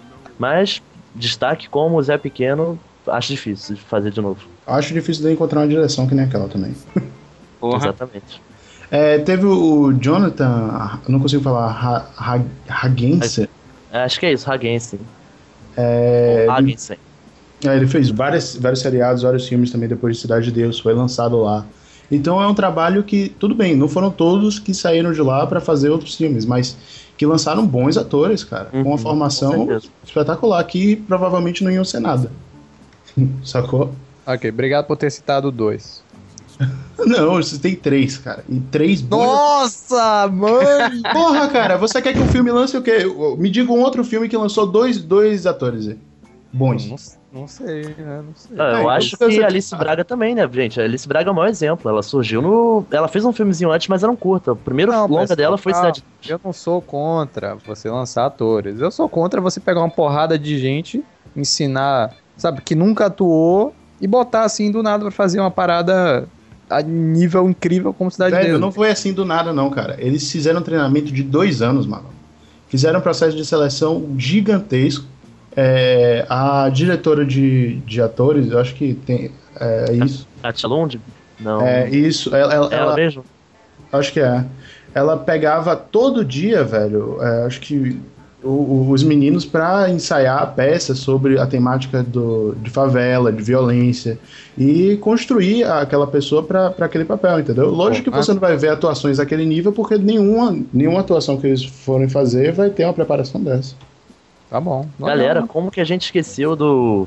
Da Alice Braga, cara? Ela é o maior exemplo, que ela saiu do Cidade de Deus. Aí chegou a fazer aquele canal de outras histórias, mas foi uma série, mas ela fez o Eu Sou a Lenda.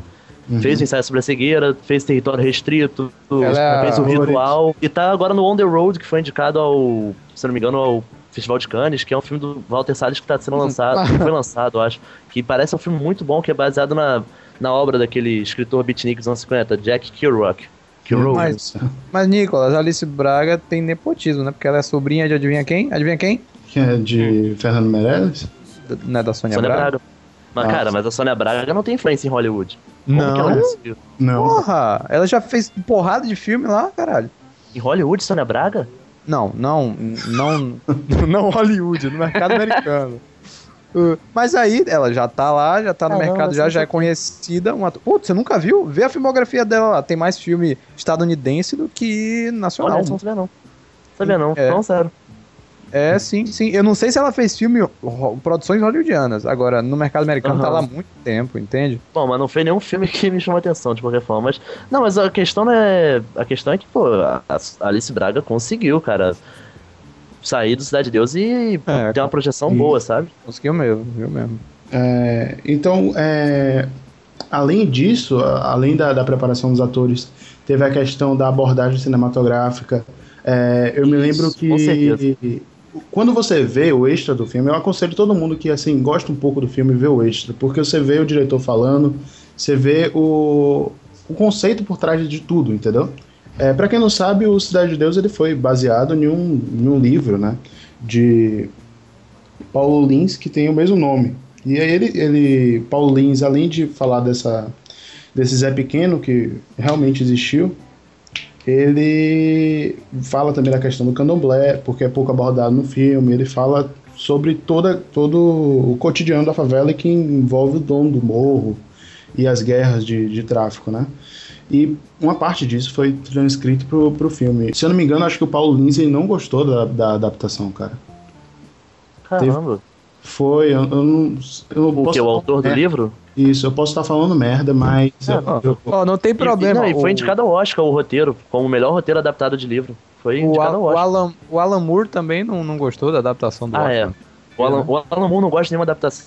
Ele é totalmente contra adaptarem seus, seus, suas obras para cinema. Não eu posso É. dar uma explicação bem rapidinha por que disso? não, aí, pro Alan. Moore não, Alan Moore não, Alan Moore não. Não, não, não é, so- é sobre o lance da adaptação. Por que, que as pessoas criticam isso? Ah, é sim. porque existia um filósofo chamado Walter Benjamin que ele dizia que quando você pega uma mídia e. Ou melhor, você pega qualquer obra e você passa para uma outra mídia, a obra original daquela, daquela obra ela é perdida, ela é quebrada. Ela pode sonar algo bom ou ruim, mas ela nunca vai manter a essência original. Você pega um livro e passa pro cinema, vai ser uma, pode ser uma ótima obra, pode ser ruim, mas a obra original dela vai ser quebrada. E o Alan Moore ele luta muito para que a obra original das suas obras, ou outros também, como talvez o escritor de Cidade de Deus, sabe? Hum, Que bonito, acho que hein? Que Alan Moore é fresco, cara. Só isso. Ah, não, ele é muito fresco. Ele é adorador de uma divindade que é uma serpente, uma parada assim. Caralho, hein? Meu Deus. Ei, ei, falar. E essa palhaçada aí de quem quer ser o milionário é o Cidade de Deus Indiano. Cara, pelo amor de Deus, velho, né? Eu, não tô falando mal do. De forma nenhuma do Quem Quer Ser um Milionário, é um ótimo filme, mas. Não dá, Cidade de Deus é outra coisa, cara. Outra Pô, mas quem quer ser o milionário é um filme bom pra caralho também.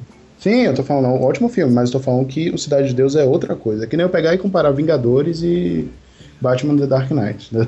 Por que, velho? Por que Cidade de Deus não ganhou o Oscar, Nicolas?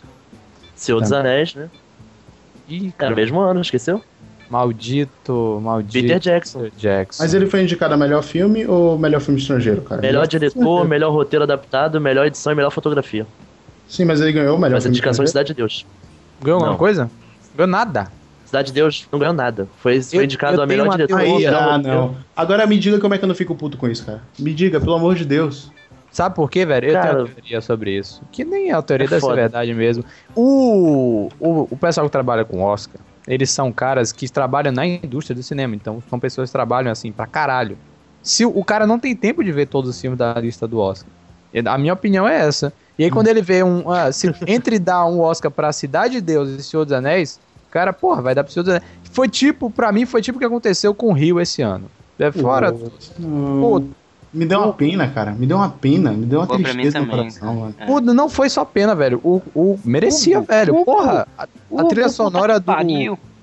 A trilha sonora do Rio é muito boa, tem várias influências de, de, de bossa nova a samba e tal. Aí eles dão pra Muppets. Por quê? Porque Muppets já tá muito mais enraizado na cultura pop americana. O cara já conhece muito mais Muppets do que um filme sobre uma arara com um negão que fez o, o- a trilha sonora, entende? Esse é o problema. É. Cara, o problema é que o Oscar, ele já é um prêmio meio que vendido, porque é aquilo. A, a maior indústria americana e que banca, de certa forma, o Oscar é a indústria norte-americana e em algumas partes é a indústria europeia, sabe?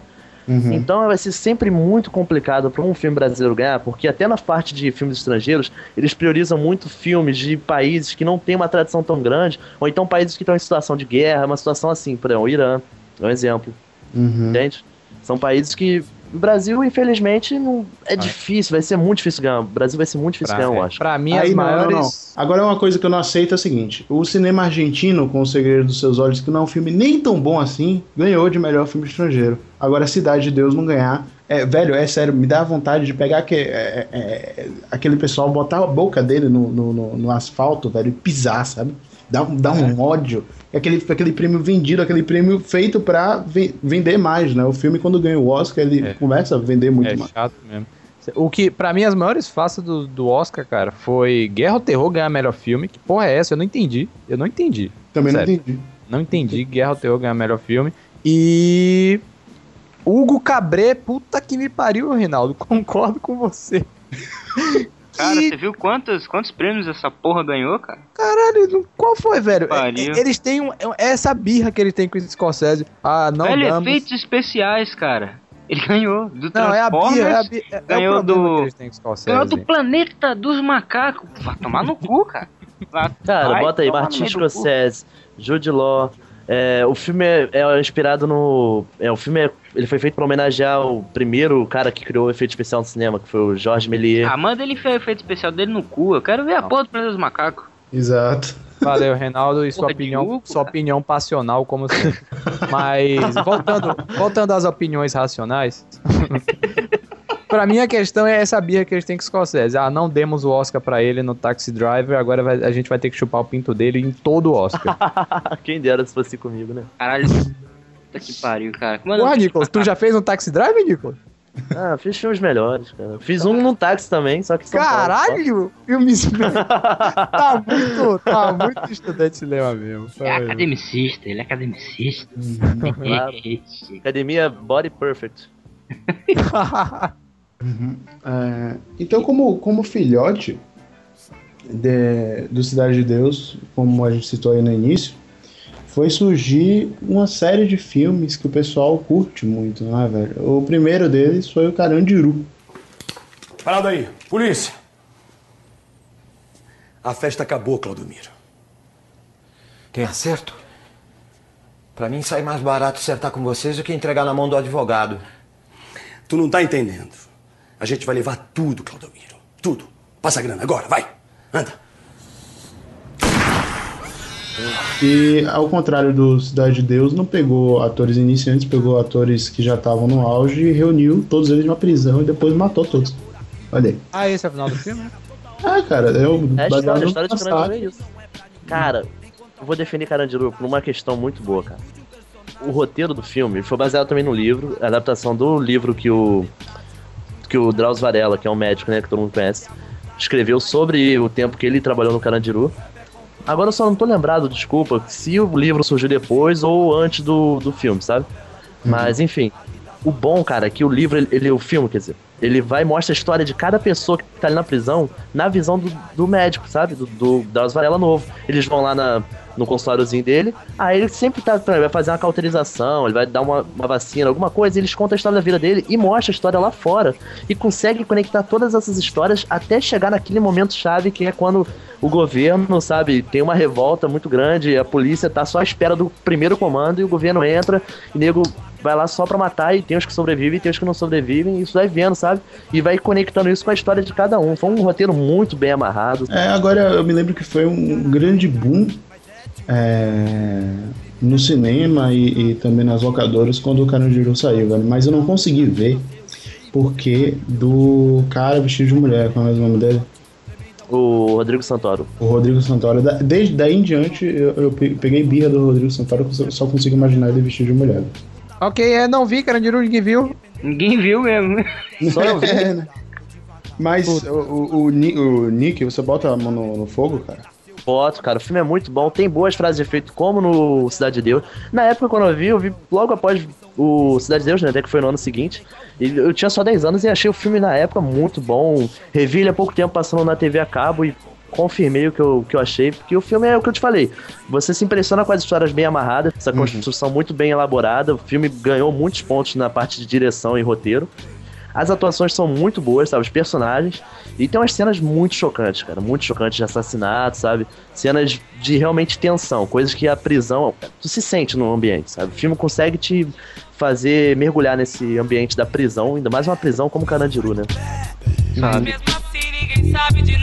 Polícia, sai do pé, que eu vou dar um pé. Aí o Bob chegou a subir ninguém. Não vai subir ninguém. Vai ficar todo mundo aí quietinho aí. Não vai subir ninguém.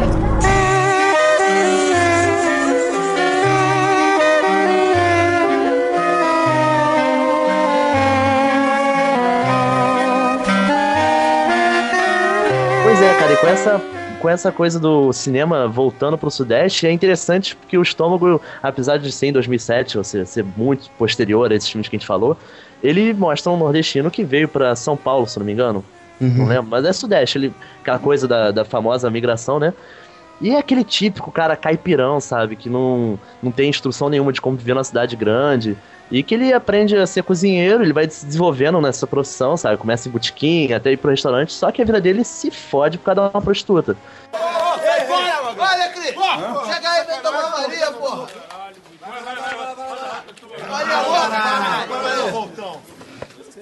Tenho que começar a pegar esse cigarro.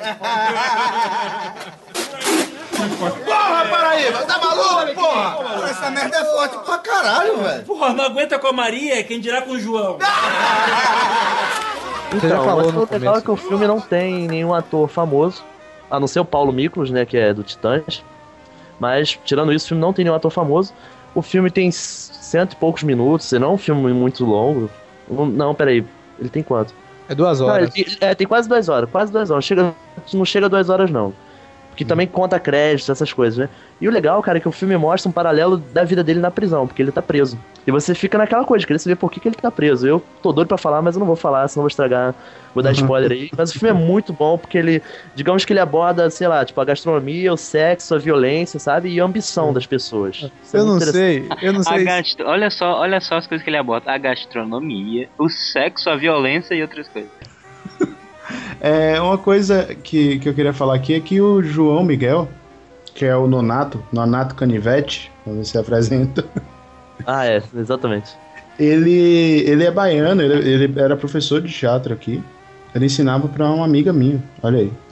A vida, eu estava só uma pessoa de distância dele. Ele é um ótimo ator, né, velho? Porra! Um ótimo É, ele tá em ator. Xingu. A cara- ele tá nesse a- filme agora, Xingu. É, eu vi esse filme. Aliás, é um filme que eu queria comentar aqui. Excelente filme.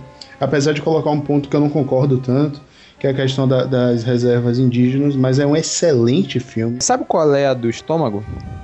Hum. Mito do bom selvagem. Mito do bom selvagem é o quê? A pessoa que faz merda, mas é boa. Não, é o cara que chega teoricamente inocente e o ambiente o corrompe. Olha isso. Uhum. O cara Ainda chega bonzinho, homem, cara do Nordeste, né, a gente pin- pinta, né? No final, velho, o cara tá corrompido Você já. sabe, né? qual é, você sabe qual é a verdadeira mensagem desse filme, né? Qual? Nordestino parece que é legal, mas é tudo filho da puta, esses sulistas aí. Esses filho da puta. Caraca, A mensagem querendo do- colocar na cabeça que nordestino é desgraçado, A única, coisa, a única coisa que eu consegui depreender desse filme foi nunca se apaixone por uma puta. é uma boa dica, né, cara? Nunca, velho, nunca. Vou mostrar isso pro meu filho assim que ele completar 15 anos. Exatamente. Boa, boa, boa dica, né, cara? E é aquilo. Pra algumas cenas é bom ter estômago pra assistir. Puta, agora o, diz- o estômago, velho, aí, olha aí o que eu tô falando da arte com entretenimento. Ele consegue. Ele consegue combinar arte com entretenimento. Exato, ele, consegue ele faz umas cenas bem conceituais assim, velho. Aquela cena, por exemplo, vamos lá.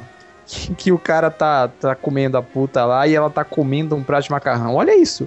Que Feito parada. por ele, né? Ela só, só dá pra ele se ele cozinhar pra ela, porque o cara, ele pega um dom que ele consegue cozinhar muito, sabe? Ele vira um chefe mesmo, sabe? O cara. Exato. Ele só não foda mesmo assim, na área. E a mulher, tipo, dá pra ele porque ela é apaixonada pela comida dele. Ele conquista ela pela boca, assim dizendo. É, cada um come o que precisa, né, velho? É, cara, exatamente. E o É filme não muito- ganhou nada, né? Esse que é o trecho. Nada, nada, é. É, e também não, teve deve ter muita ganhado algum festival pequeno. Nem troféu Não joinha que o outro ganhou lá.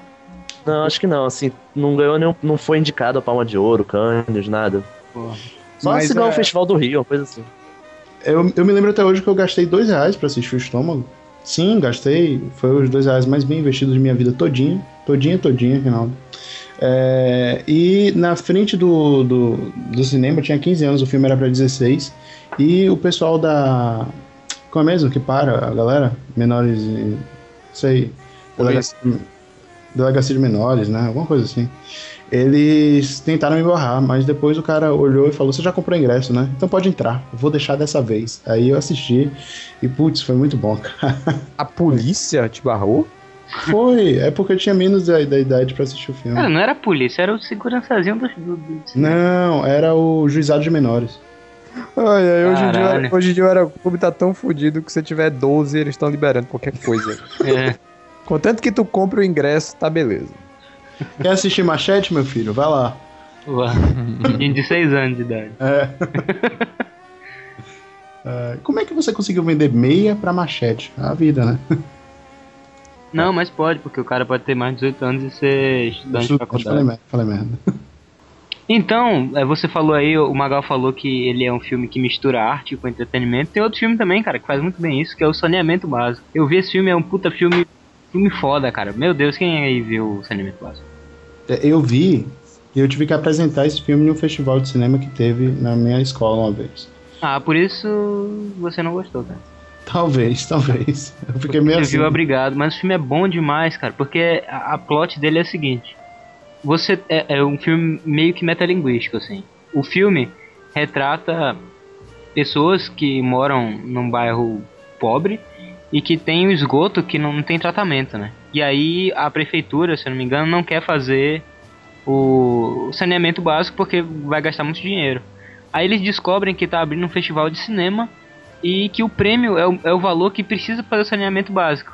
E aí eles resolvem pegar todo mundo da, os moradores e fazer um curta. Só que ninguém sabe atuar. Então os atores do, do filme, que são muito, muito conhecidos por sinal, são obrigados a atuar mal no filme, porque o filme é sobre um filme que não é profissional, cara. É Que foda. foda, velho. Que é muito foda. foda, cara.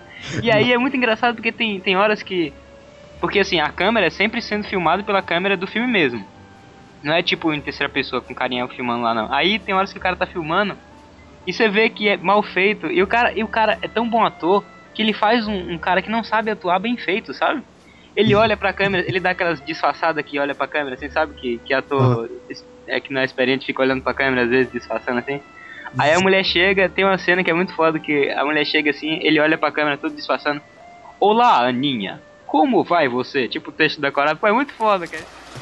Olha quem vem lá. Quem? A Silene. Que Silene? A Silene Seagal. Ah! Bom dia, Silene. Bom dia. Aonde vai tão bonita a esta hora? A minha festa de formatura. Que vestido bonito. Foi sua mãe que fez? Não, comprei na Só Lindezas. Ah! Tchau. Não posso me atrasar. Tchau, Silene dá Cara, vale, vale ressaltar que o diretor é o Jorge Furtado, que a gente falou muito dele no último episódio, né? Que fez o Meu Time Matou um Cara, o Homem que Copiava, fez o Ilha das Flores, que é um dos curtas mais conceituados do mundo. E ele trabalha com Guel Arraes, que a gente também falou bastante.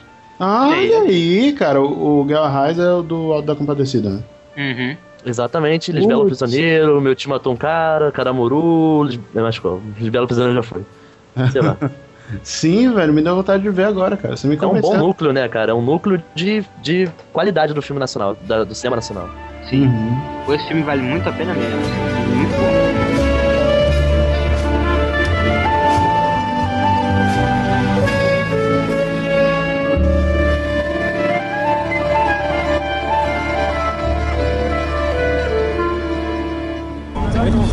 Aí o Bob chegou agora, vambora, vambora, vai subir ninguém. Vai ficar todo mundo aí quietinho aí.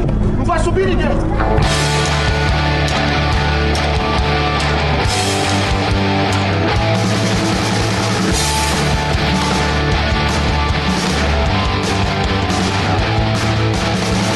Então, o povo falando mal aí do Celton Mello, se eu não me engano, falaram mal do Celton Mello, que eles não sabem fazer um, um, um personagem, falaram isso no programa passado.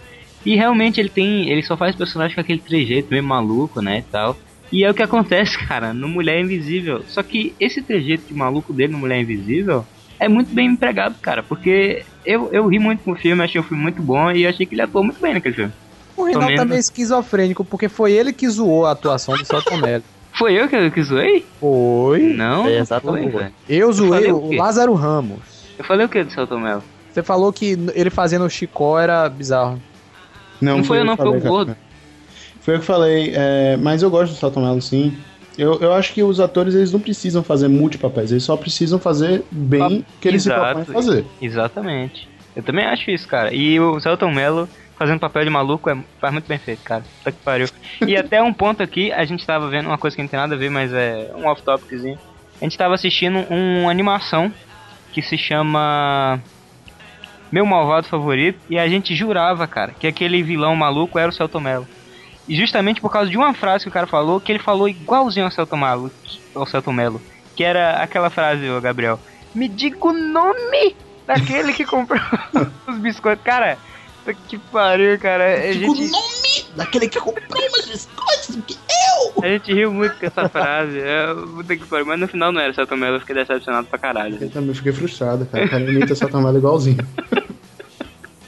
Ah, mas então, Sim, Mulher qual, Invisível? Qual, qual o plot do, do Mulher Invisível, cara? Nicholas? É, o filme ele, assim, eu acho que ele vem naquela leva de filmes de comédia romântica brasileira, né? Que é um gênero que a gente não tá acostumado, assim. Mas que nos últimos anos cresceu muito, como o Se Eu Fosse Você, por exemplo, que teve até a continuação, Se Fosse Você 2, né?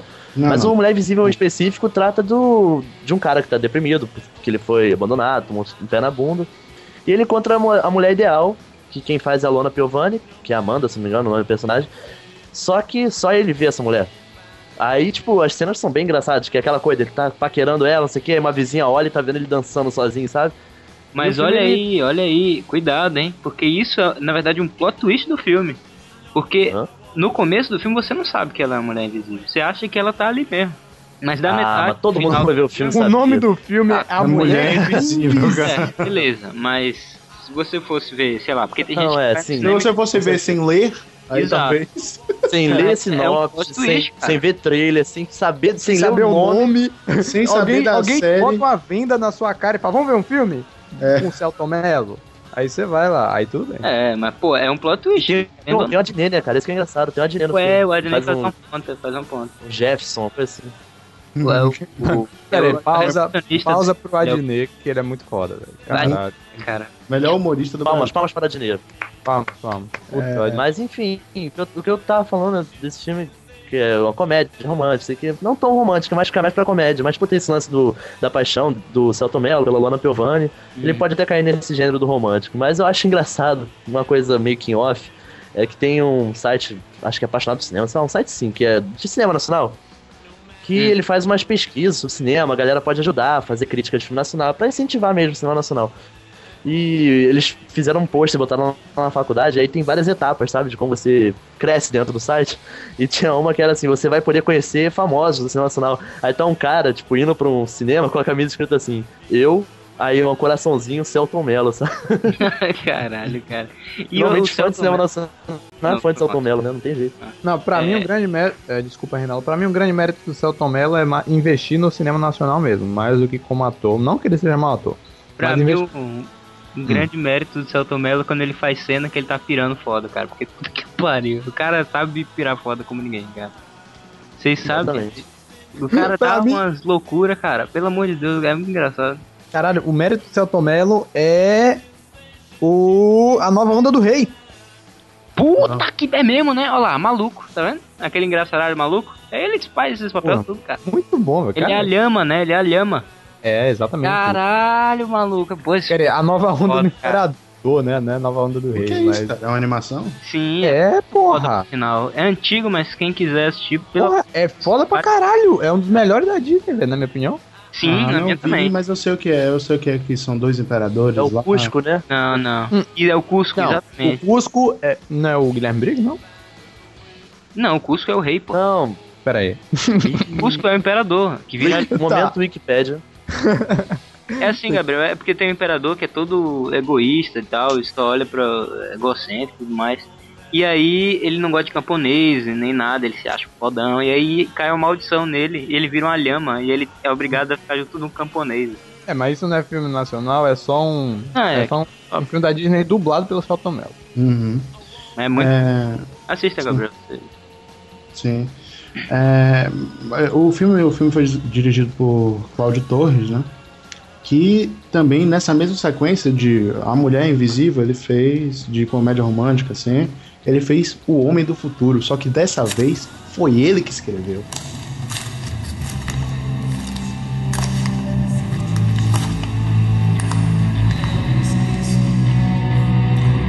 Tive uma alucinação desmaiei. Festa.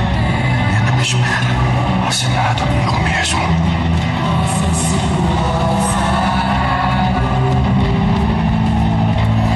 Cara, aconteceu a coisa mais estranha do mundo. Essa é a noite mais louca da minha vida.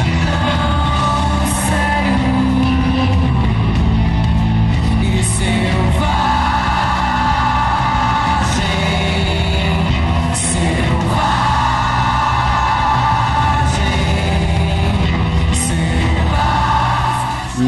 putz, você sente a diferença, cara. Você sente a diferença. Porra, cara. Velho, Foda, cara. Isso é muito foda. Muito, muito foda, cara. Muito foda.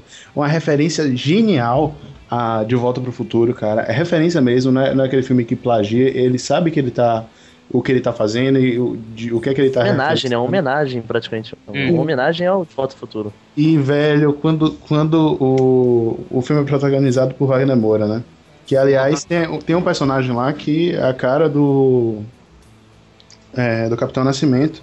Mas não tem como. Eu já, já falei isso aqui com o Celton Mello, falo com o Wagner Moura também. Não tem como o cara se desvincular dele mesmo, velho. Ele é, é o Wagner Moura, ele atuou como Capitão Nascimento, mas. Sabe, ele tem personalidade também. E ele vai passar isso pro personagem. Sim. E tem um personagem lá que é muito Sim, parecido com o Capitão Nascimento. E, cara, puta merda, velho. Quando ele sobe no, no palco e canta a música do Legião Urbana, velho. Esse, esse momento acontece várias vezes durante o filme e todas as vezes você fica maluco, cara. E todas as vezes você tem uma visão diferente daquela situação. É velho. foda. E sabe o Ah, que, cara, sabe que eu, brinca, né? sabe o que eu achei também, cara? Ele fez referência não só a é, De Volta pro Futuro, mas também como o efeito borboleta, cara. Eu achei, na minha opinião. Assim. Hum, efeito borboleta, ah, porque. Sim, por causa de voltar e mudar e voltar de novo porque deu merda. Sabe? Aham. Eu Mas acho é- Não, cara, e, e eles brincam, cara. Eu acho que é outro filme que tem um exemplo do Canadá, só que dessa vez é até melhor, porque ele brinca com o roteiro, né, cara? Ele vai no futuro, ele volta, sabe? Ele resolve uma coisa, ele estraga outra e vai. E no final, cara, aquilo tudo consegue se concretizar. Isso, isso é, pra mim, é fantástico, sabe? O cara que escreveu esse roteiro e. Cláudio porque o, o roteiro, ele é escrito. Ele é. Claro. Peraí, roteiro. Foi ele também? Ele dirigiu e Foi ele. roteirizou Foi. e produziu. Puta Exato, que cara. pariu. Palmas pra esse cara, porque, cara, dirigir, roteirizar e produzir um filme é. Tipo, os professores proíbem a gente fazer isso na faculdade, porque é impossível, basicamente. Você lidar com dinheiro e, tipo, atores, você lidar com a direção de toda a equipe técnica e ainda escrever o, o filme. Pô, cara. E outra, cara, o filme dele, isso não é, isso não é um. Como fazer uma crítica, pelo contrário, isso é um elogio. É tipicamente hollywoodiano. É aquele roteiro que vai tudo com seus, seus problemas, sei que tem o clímax, tem a crise e tem o encerramento final que deixa o cara, tipo, ba- batendo palma pra uma uma tela, né? De boa, um filme que faz um cara aplaudir uma tela é porque. Porque você aplaudir uma tela onde não tem ator, não tem ninguém, né? Tipo, só tá você e uma galera que tá vendo o filme. Esse filme faz isso, cara. E nessa toada de filmes hollywoodianos, eu vou citar aqui, foda-se a pauta, Dois Coelhos. Quem viu? ah, eu vi. Eu não vi, eu só vi o trailer, hein? É, parece mais um filme pure action, sabe? Só tem ação, não tem profundidade na história, explosão, blá blá blá. Só pra fazer um filme mesmo hollywoodiano, assim, entre aspas, de ação. Ponto. O Gabriel tá falando que tem coisa no roteiro, mas pelo que vi no trailer, cara, parece nada de roteiro. Não, ó, o roteiro é bom. Sabe é o problema do roteiro? Ele se propõe a fechar, amarrar tudo e ele não consegue. Porque ele tem uma trama muito complicada, muito cheia de voltas. E no final o cara vê, ah, eu vou ter que amarrar isso aqui, e aí faz uma gambiarra que não me convenceu, velho. Tem certas Sério? coisas. Sério, sério. Caralho. É um O bom filme- roteiro. O filme Mas- é frenético, cara, do início ao fim. Frenético mesmo. vai Porque, ó, pô, então, então fizeram um trailer muito bom, hein? Porque o trailer não me contou nada da história. Porque eu achei que realmente só fosse explosão, explosão, explosão, acabou. Você chega na metade propõe- do filme sem entender metade da história, cara. Ele se, pro- é, ele se propõe a ser, a ser frenético hollywoodiano mesmo, tanto que o filme custou 4 milhões, que pra um, um filme de ação eu, eu não considero nada. Tô só querendo saber se o que eu vi no trailer é aquilo mesmo. Tá não, mal os efeitos feito, são bons. os Os efeitos são bons. bons. São bons. Certo. Tanto que, é o que eu tô falando, ele pra economizar com locação, por exemplo, ele usou muito de CG nos cenários, pra baratear os custos do filme. O filme já é um pouco caro pra um filme brasileiro, custou 4 milhões, e é muito triste ver que um filme desse, nos padrões de que o público geral gosta, de ação, explosão, etc., só arrecadou 3 milhões e meio até agora. O filme não Uhum. conseguiu nem se pagar ainda, velho. Isso, isso é um desestímulo para o cinema nacional desse tipo. Eu acho isso. não, não vai mais, né? É, não, não, é. mas pode se pagar aí com DVD. E é um Assim, filme que mas daqui a- quem vê indica, cara. Quem vê indica. Mas se não der lucro, Gabriel, não, não vai, entendeu? Não vai pra frente projetos assim. Aham. É, é o que eu peço pro pessoal, velho. Ó, tudo bem você baixar filme da gringa, velho. Porque o cara vai arrecadar bilhões. Sinceramente, eu vou falar aqui com honestidade.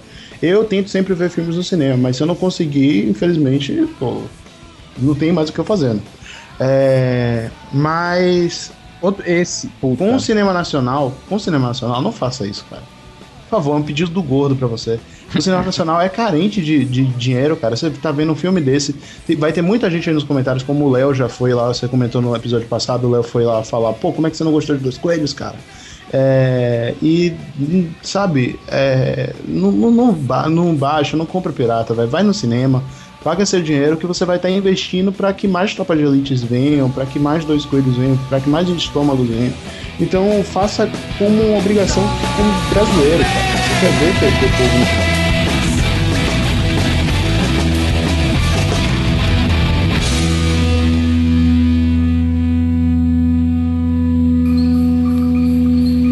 Os senhores chegaram até aqui pelas suas próprias pernas. Ninguém, absolutamente ninguém, os convidou. E nenhum, nenhum dos senhores é bem-vindo aqui. Preparem as suas almas, porque os seus corpos já nos pertencem. Eu declaro aberto o nono curso de operações especiais. Nunca será!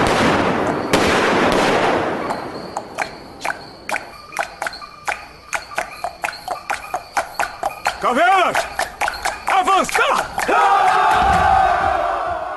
Cara, velho, eu, eu, eu, eu vi, eu vou te dizer com sinceridade. Eu vi Tropa de Elite 1, o início, pelo menos hoje, pra, pra gravar esse programa. E, velho, quando começa a música é, inicial, aquela pará, pá, pá, pá, pá, pá, né? Só que ela tem uma introdução, né? que Falando que a violência tá em todo lugar, pra, pá, tal. E, e, e só aquela música, ela já explica pra você o que é que o diretor quer no filme todo. Ele quer mostrar pra você a cadeia que sustenta a violência é, no morro e no asfalto e onde for, entendeu? O meu Brasil é um país tropical. A terra do funk, a terra do carnaval. Mas o meu Rio de Janeiro é o cartão postal. Mas eu vou falar de um problema nacional. É, nesse país todo mundo sabe falar que favela é perigosa, é lugar ruim de se morar. Mas ela é muito criticada por toda a sociedade. Mas existe violência em todo canto da cidade. Vem Deus, DJ! O que sustenta a violência? Asfalto, Velozes Furiosos? É, porque no, no, no Rio o pessoal chama assim, né? Ah, é? É assim, Nico? É. Pior que é mesmo.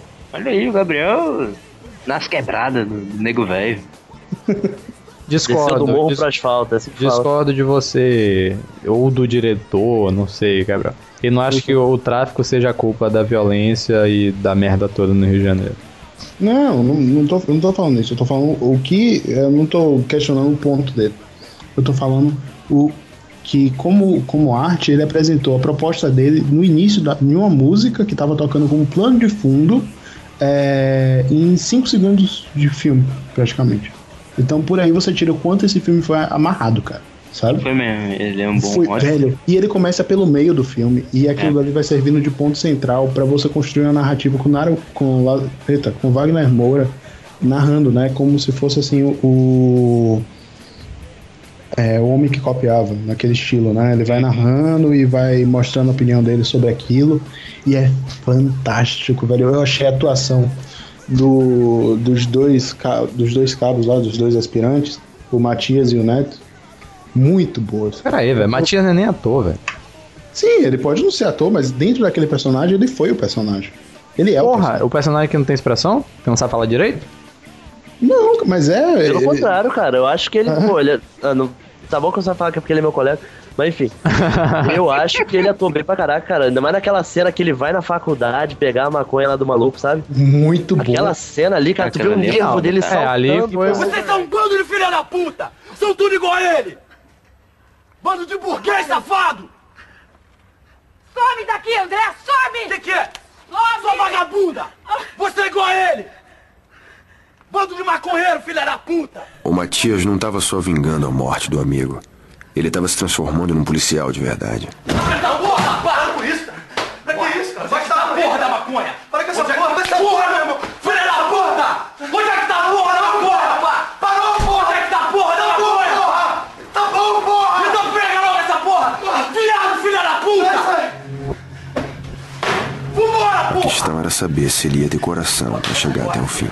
Não, não, não, não, não, não. E outra coisa, você vê a diferença dele antes, do Antes e treinamento depois da prova. morte do cara. Não, e- não, não, não antes da morte, mas antes do treinamento e depois do treinamento. Ah, também tem Aquela essa. cena inicial. Aí, galera, depois do treinamento, a única coisa que ele faz é fechar a cara, velho. E saltar Não, Não, não, é tem não. toda a Ele tática fica- dele pra ele invadir o lugar. Igual, ele fica, ele fica na mesa, naquela mesma tensão. Não, é, ele fica. É, ele fica. Pô. Ó, Wagner você lembra daquela cena na universidade? Quando a, a, a menina descobre que ele é policial, ela fica.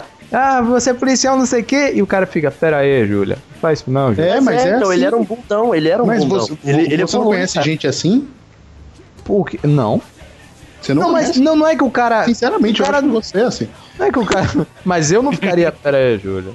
Vamos mas tem calma. gente que é assim, cara. que tá, cara, é por causa do lugar, ele tá na faculdade, mas ele tentou. Ah, não, Nicolas, Por quê, pera aí. cara, é Nicolas, sério, pera aí. cara. É sim, cara. Você acha que Cara, eu não vi dessa maneira. Não Vocês viram, Velho, legal. Você, Isso você eu quer revi. rever esse filme. Não, eu revi faz. Cara, eu já cansei de ver discussão na rua assim, mulher gritando e o cara tentando acalmar, É, porque o geral cara- olhando ao redor e tal, é. sabe? Pera aí, cara, eu não sei como vocês conseguiram achar aquele cara bom ator, velho, sinceramente. Ele é um ótimo ator, Bom cara. ator. Magal, você acha que só pessoas expressivas são bons Não, não é isso. Não, cara, já é que descobri o é problema do Magal, ele não gosta de negro. É Lázaro Ramos, é, É, preconceito. Eu sou negão, escroto. caralho. Eu sou, eu sou da cor, eu sou do engenho. Como é que eu. Sim, cara, isso não significa nada. Do engenho é Aí, bizarro. aí, eu posso vazar informação de dentro da produção do filme Claro. Eita, eita. Diz aí, fala aí. Diretamente para o afogado no sofá. Rola processo? Tem um- Tem, tem, tem. algum Olha, não sei, não sei. Qualquer coisa escorre. Qualquer coisa corta, né? Enfim, eu tenho um colega que ele trabalhou nesse filme, só que como. Como é que eu posso dizer? Diretor de elenco, sabe? Ele não era diretor de elenco, mas ele tava junto na preparação do elenco. E foi um trabalho do cão pra fazer o Wagner Moura virar o, o Capitão Nascimento. Porque Hum, ele não tava- tinha isso. Ele não tinha esse, esse estilo. E foi o seguinte: primeiro que eles fizeram aquele treinamento todo Bop com ele antes de começar a pensar em fazer o filme. Antes, muito antes. E, tipo, parece que trancaram ele num quarto, deixaram ele três dias sem comer, sabe? E, tipo, cuspiam no chão. Ele morrendo de fome, cuspiu no chão e falava: come isso daí, lambe. O cara, capitão do Bop, junto com preparadores de elenco, né? Treinando ele. E eles queriam instigar a raiva dentro do Wagner Moura. Aí teve um episódio que foi o. que esse meu amigo classifica como o clássico, assim, o auge, sabe, do, da raiva do André. do André Ramiro, não, do Wagner Moura, que foi o seguinte. Eles estavam fazendo alguns treinos e testes lá no alto da favela. Aí tinha um ator que. O cara parecia ser meio viado, sabe? Mas não era tipo o ator principal, não, era tipo um dos figurantes do filme. E o diretor, a diretora do filme, não. Foi quem? Foi uma mulher, mas o filme é o diretor, esqueci quem é. Acho que é a diretora de elenco. Ela chegou pro cara e falou: Eu sei que você é viado, não sei o que, assume que tu é viado. E começou a dar tapa na cara dele, e o Wagner Moura do lado olhando, né? Aí ela falou assim: Ó, tua mãe tá subindo o morro agora, tu vai assumir que tu é viado na frente dela, e foda-se se ela é cardíaca, não sei o que, eu quero ver tu assumir agora. Dizem que o Wagner Moura partiu pra cima dela, deu um tapa na cara dela e falou: Você não vai abrir a boca pra falar desse cara aqui. Foi assim, aí todo mundo calado. Aí ele virou pro viadinho e falou: Entra lá dentro agora, que tu não vai falar pra ninguém que tu é viado, que não sei o que. Aí todo mundo começou a aplaudir ele, sabe? Ele não entendendo nada. E o cara que era viadinho também começou a aplaudir, sabe? E ele não era viadinho, não, entendeu? Mas, enfim, fizeram tudo isso pra instigar a raiva dele. Aquilo ali foi na hora, na hora que ele fez isso. Viraram pra ele, é, tu, realmente agora você é o Capitão Nascimento. Inclusive, Aí mas o filme, o filme nem ia ser sobre o Capitão, né? Nascimento. Não, não. Eu ouvi outra história que foi que saiu até em, em ma- em algumas matérias que ele deu um burro na, na cara do capitão do Bop, né, cara? É, no instrutor. E, é, também, também teve esse caso também, mas. Só que ele lutava jiu-jitsu e aí ele quebrou a cara do cara todo. Não, tem uma. Tem uma. Tem um momento que você expressa o que é Wagner Moura enquanto ele estava interpretando o Capitão É, Nascimento. ele ficou totalmente afetado. Não, ele ficou totalmente afetado. E tem um vídeo dele discutindo com um repórter, cara, que ele foi o Capitão Nascimento. Ele passou Exato. assim. Não, e outra, cara, você raiva. olha. Não, você calma olha. Ele passou com raiva e aí o repórter, ô Wagner Moura, ô Wagner Moura, sei lá o que, tá muita estrela, Wagner Moura. Ele voltou, olhou. Não foi do pânico, não? Acho que foi o pânico. Não, não foi pânico, não. Ele olhou, voltou na cara, botou o dedo na cara do, do repórter e falou: Nunca mais fale comigo, nunca mais fale comigo. E você tava É. vendo que ele tava controlando no soco, porque ele destruía aquele cara, velho. E aí? Ali foi o Capitão Nascimento, ele tava completamente descontrolado, velho. Cara, se você procurar, se você procurar no Google, eu vou, vou colocar, a gente vai colocar umas imagens no link. Eu vou colocar uma Coloca foto do Wagner Moura vídeo, eu tenho normal. Sim, o Wagner Moura normal, a foto dele normal e uma foto dele enquanto tava gravando o Bop, cara, o, o Tropa de Elite, cara. você via a expressão dele de. de, de, de ach- o cara tava muito doido, velho. O cara tava piradaço. Você consegue identificar, você fala, caralho, ele tava mesmo mal, mal maluco. Você Uhum. olha, até os olhos do cara, sabe aqueles olhos que ficam meio morto, o olho dele, que é. Pô, cara, que pariu.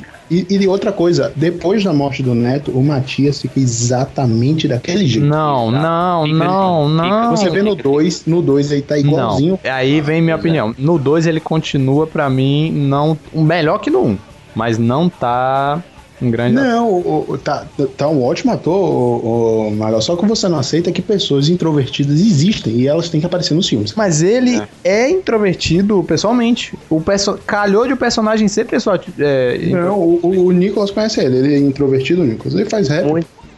Foi? Ele é? Ah, e agora, Gabriel?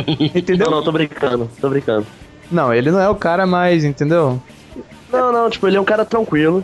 Ele é um cara tranquilo. Tranquilo, quando ele faz a- Quando ele faz as rimas, que tem vídeo no YouTube de duelo de rimas, sabe? O cara, ele realmente se assume, sabe? Tipo, ele se impõe.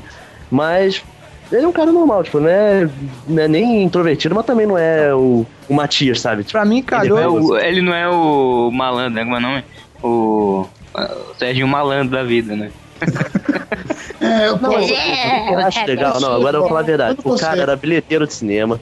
O cara, tipo, morador de uma zona de Bangu, cara, que é, é tensa, que era Vila Kennedy. Que é uma zona muito tensa de Bangu, que eu nunca nem cheguei perto. Cantor de rap, o que não é uma, que não é grande coisa. E o João Velho, que é um ator que todo mundo conhece e tal. Ia fazer um papel no filme, não foi aprovado. Aí falaram, pô, tem como você indicar alguém? Ele falou, pô, tem um conhecido meu que não é ator, mas eu acho que ele tem um perfil pra esse papel que estão querendo aí. Então, chamaram pô, maneiro, velho. Superação tal, legal, mas nunca Não, não é isso. questão de superação, não, velho. O que eu tô falando é o seguinte: ele, ele é um personagem introvertido, o Matias. Ele tem que se comportar como personagem introvertido, porque se ele não fosse É. introvertido. Mas eu, du eu duvido que se botassem pra ele interpretar um personagem extrovertido, ele conseguiria Não, fazer com, com mais certeza ele não conseguiria, mas naquele papel ele foi bom. Assim Ah, como você pegar o então, cara. então ele não é um ótimo ator, como vocês falaram. Não, eu tô falando que ele foi um ótimo Matias. Bora colocar assim. Ah, ok, tudo bem, ok. Ele foi um. É, só, só vendo papéis futuros pra gente saber, mas, de boa, É, eu acho que um bom ator é um, é um cara que evolui ao longo do filme, ou da peça. Hum, Isso é um sei. conceito de bom ator. Pra mim, é um, um cara bom ator é aquele que evolui, sabe? Ele consegue pegar um papel e transformar, sabe? Ele consegue dar, como posso falar, dar o espírito ao, ao- ao personagem. Outra coisa, o Neto, ele é um personagem imbecil. E é, eu achei dentro daquele, daquela função de soldadinho padrão que ele acabou ocupando, eu achei ele mais ou menos. Eu acho que ele é pior do que o Matias. Eu Inclusive, também acho o ator não, não soube. é, não soube. Ele tinha que ser mais sagaz, sabe? Pra conseguir fazer aquele plano de pegar o motor e tal. Eu Vocês acham, vocês acham que o ator do Neto é pior que o do Matias? Sim. Eu não vou, eu não vou mais discutir tropa de elite com você. Mal. É claro, velho, porque você é racista. Bora lá. Não, não, sério, sério. Vamos, vamos, vamos falar sério agora. Vamos sem babaquice. Sem babaquice. Não é, mas é, O cara é um. Babaca. Pô, eu não vou nem. É, chega, não, vai, vai, continua aí falando. Senão, não, eu vou pagar de babaca mais do que eu já tô pagando aqui. Velho, e- Ah, e, favor, não, e cara. as frases de efeito do Tropa de Elite são ótimas, né, cara? Pô, espera aí, Tião, deixa o cara terminar aqui, pô. disco de freio, platô, o colar e o vidro para-brisa que tá trincado. Tenente, carburador de Santana, 518. Carburador de Santana. 518, carburador de Santana. Sim, senhor. Carburador Escuta aí. 518, essa 518 é nova, esse Santana nova é tudo injeção eletrônica. É injeção eletrônica. Tá maluco? Escuta aí, tenente. Não tem, não tem Pô, tem carburador. não tem carburador nessa Não porra. tem carburador, Tem carburador. injeção Olha o barulho. eletrônica, né, Olha o barulho, tenente. Tem carburador, senhor. esse negócio aí tem carburador, carburador. Porra, pastor, tu tá afim de me sacanear, cara? Porra, pastor, tu tá afim de me sacanear. Tô falando pra você. Cara, tem carburador. Caraca, tem carburador sim. Tem carburador aqui. Não tem. Não tem carburador. Tem carburador sim, senhor, Tem carburador sim, tenente, tem carburador sim. Só que esse motor aqui ele não é original, não. Ele foi trocado, hein? Olha aqui, ó, calço frouxo, pessoa com calça aqui frouxo também, tudo frouxo, tudo frouxo Como assim, trocaram o motor? Alguma guarnição? Vendeu esse motor novo, deixou isso aí pra Que galera. da guarnição que trocou essa porra, Tião? Ah, deixa isso pra lá. Deixa isso pra lá. Puta que pariu, cara. Imediato. Um filme tem que deixar um legado de frases, né, cara? Cara, mas só que ele deixou muitas frases, velho. Umas sete frases. É, Então, por filme, que o primeiro cada filme- um. Fazer rir. O, o primeiro Cinco dedos dessa porra, não vai subir ninguém. É. Agora o 2 tem uma das frases que ficou pra vida inteira, né? Você acha, ele acha que ele é o quê? Não, ele acha que é o quê? O pica das galáxias? Isso é muito foda, cara. O Tropa 2, pra mim, ele evolui como crítica social. Muito. Mas perde como uma ação. É. Não, discordo. Mas eu acho, eu acho que caiu Quer bem. dizer, pra- quer dizer, o. pô, foi- Desculpe, Reinaldo, você quer falar? Não, não, eu acho que caiu bem esse negócio da falta de ação, entre aspas, no segundo filme, porque ele quis ser um filme mais É político. verdade, velho. Se você parar pra pensar, a ação. As situações que aconteceram no Rio de Janeiro, porque, galera, o filme é ficção, mas ele é quase que um documentário do que aconteceu no Rio de Janeiro nos anos 90 e nos anos 2000. tanto que no início do filme ele fala assim: todos os, os personagens desse filme são fictícios, qualquer semelhança é mera coincidência. E Eles são muito É, baseados em Mas a personagens reais. ação, a ação do, do Tropa 1 e Tropa 2 pra mim tá no mesmo nível. Ela é encaixada no lugar certo e não é contínua, sabe? Nos Uhum. dois é assim. No- você não vê. Tanto que eh, quando eu assisti a de Elite pela primeira vez, eu era muito no- novo, eu achei o filme monótono. Que eu tava esperando a porra da parte do, do treinamento lá e não tinha ação, só no começo. E aí depois o resto era discussão de policial. Na época eu achei chato, entendeu? Já o. e E quando se você parar pra ver o filme, você. não, eu parei depois, obviamente, pra ver e vi. e- Mas eu, eu- gostei pra caralho. Mas eu acho que Importa, a. cara. Oi? Mas então, é o que importa se ter gostado. Mas é, tem uma coisa que eu saí discutindo com o Gabriel quando a gente terminou de, de ver o Tropa de Elite 2. Que ele, ele trata muito aquele negócio das eleições, né, cara? E o filme Demais, é tava pra sair, é, porra, fazendo propaganda há um tempão e tal. E ele saiu uma semana depois das eleições. O filme era realmente pra sair uma semana depois das eleições ou era pra sair antes e Não, era pra vetaram? sair antes e Então foi vetaram. lobby, né? Pra não sair pro Hum, pessoal não tomar um tapa na cara. Mas uma coisa que o. Realmente, o Tropa de Elite 2 ele amadureceu o discurso dele.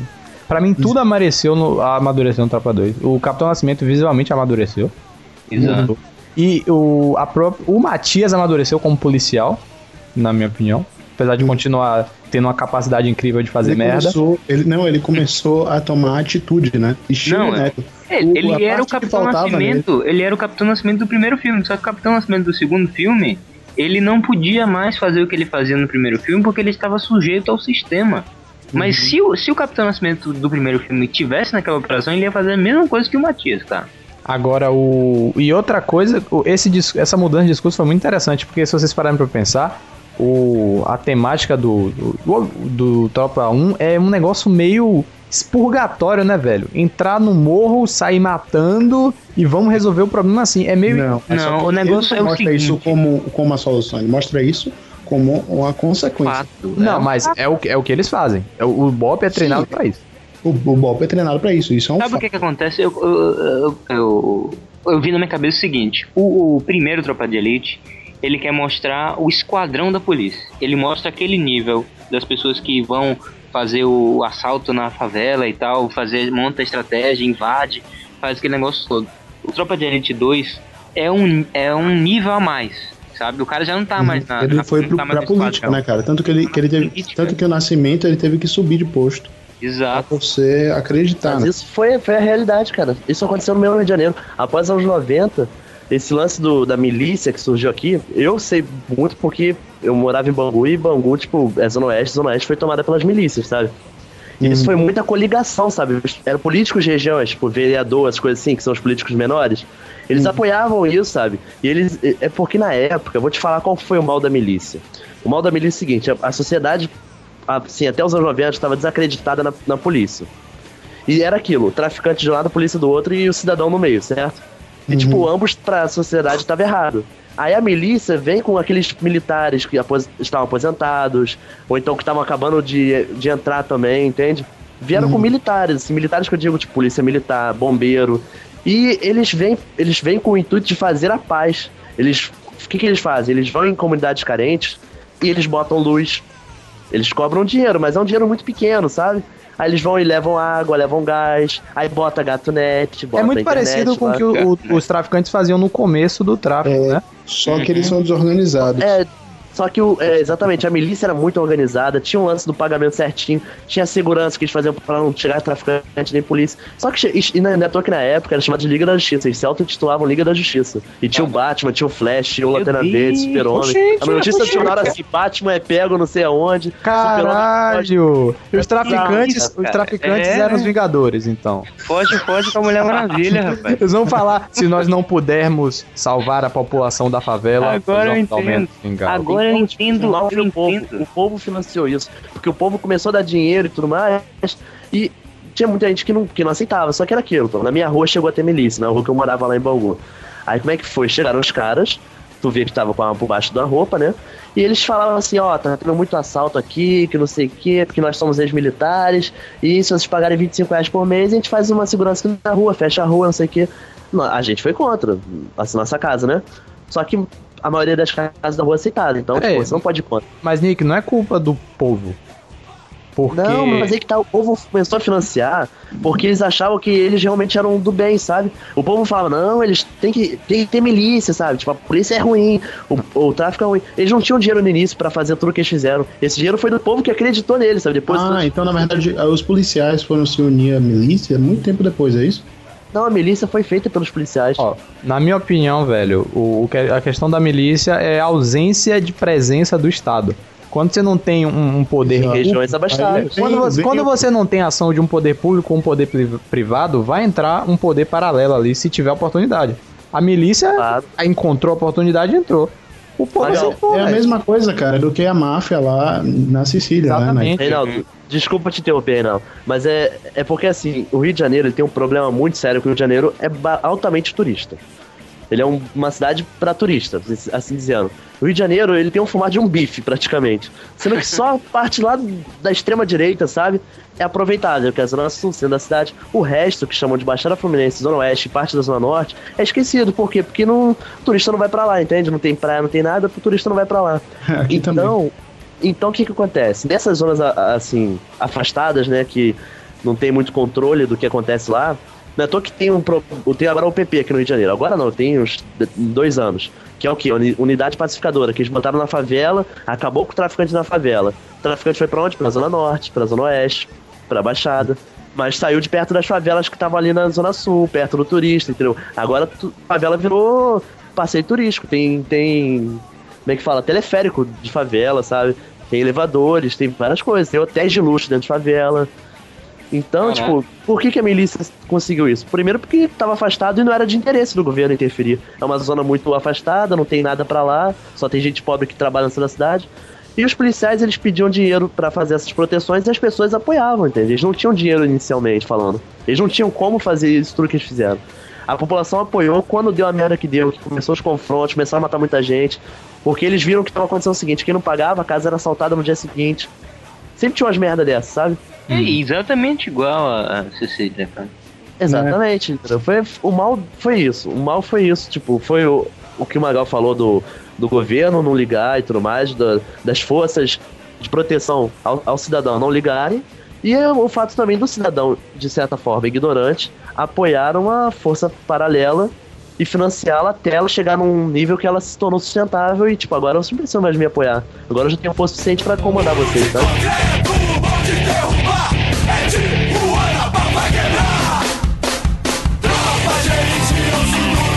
Aqui no Rio de Janeiro surgiram quatro tropas de elite. Mas na verdade, esses quatro tropas de elite, só os dois primeiros eram realmente tropa de elite, o resto era tipo.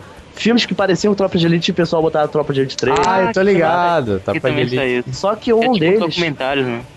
Um Quase deles dois vale irmãos, né? muito falar, porque é uma notícia de uma guerra particular que foi o filme na década de 90, um documentário, mas que, galera, vejam, porque ele não é um documentário sacal, ele é um documentário de ação mesmo, sabe? Tem muitas cenas muito boas. E vocês vão ver o Capitão Nascimento originalmente falando, que era o Pimentel, que escreveu o livro Elite da Tropa, no auge da carreira como, como é, capitão do BOP. E ao mesmo tempo, o diretor entrevista os traficantes na favela. Então faz esse paralelo do cara do BOP e o traficante. E você vê dois discursos diferentes e mostra a cena de confronto entre eles. E tem cenas muito pesadas, tipo, da polícia invadindo e mostra o traficante passando por trás da polícia, sabe? Parece até coisa de cinema, sabe? Parece coisa assim de Hollywood, sabe? Parece super produção. Mas na verdade foram câmeras muito bem posicionadas na favela. E tem umas frases no filme também de efeitos que é tipo, o cara, o Rodrigo Pimentel, que é, seria o Capitão Nascimento, ele fala assim, que eu acho muito legal, que o Brasil se encontra no, quer dizer, o Rio de Janeiro se encontra num apartheid social. A polícia precisa ser corrupta e violenta, pois nós fazemos a segurança do Estado. Temos que manter os excluídos sob controle, pois vivemos numa sociedade injusta e a polícia que tem que garantir essa sociedade injusta. Nada É disso, mole? polícia é o braço armado da direita, seus safados. Como é o nome um do documentário pra gente botar Cara, no- fala isso de novo que eu soco você. Polícia é o braço armado da direita. Notícias de uma Guerra Particular, de 1999. Feito pelo João Moreira Salles e a Katia Lund. De bobeira! Como que a gente vai esquecer do maior sucesso viral do cinema nacional? Que foi parar na Oprah, no George, é, foi citado pelo George Clooney, tá no Family Guy, tá no Law and Order Special Victims Unit, George que é o famoso Two Girls One Cup. Ah, que não. é cinema Hã? nacional. É sério? Exato. Caralho, cara. Na verdade, Two Girls One Cup é o trailer não oficial do filme, que é se chama Hungry Bitches. E é brasileirinhas, olha aí, é, brasileirinhas. Não, não, não é brasileirinhas. Brasileirinhas formando o caráter do brasileiro. O programa não acabou. Vamos para a leitura de e-mail. Aham, e-mail. Estou pronto para os e-mails.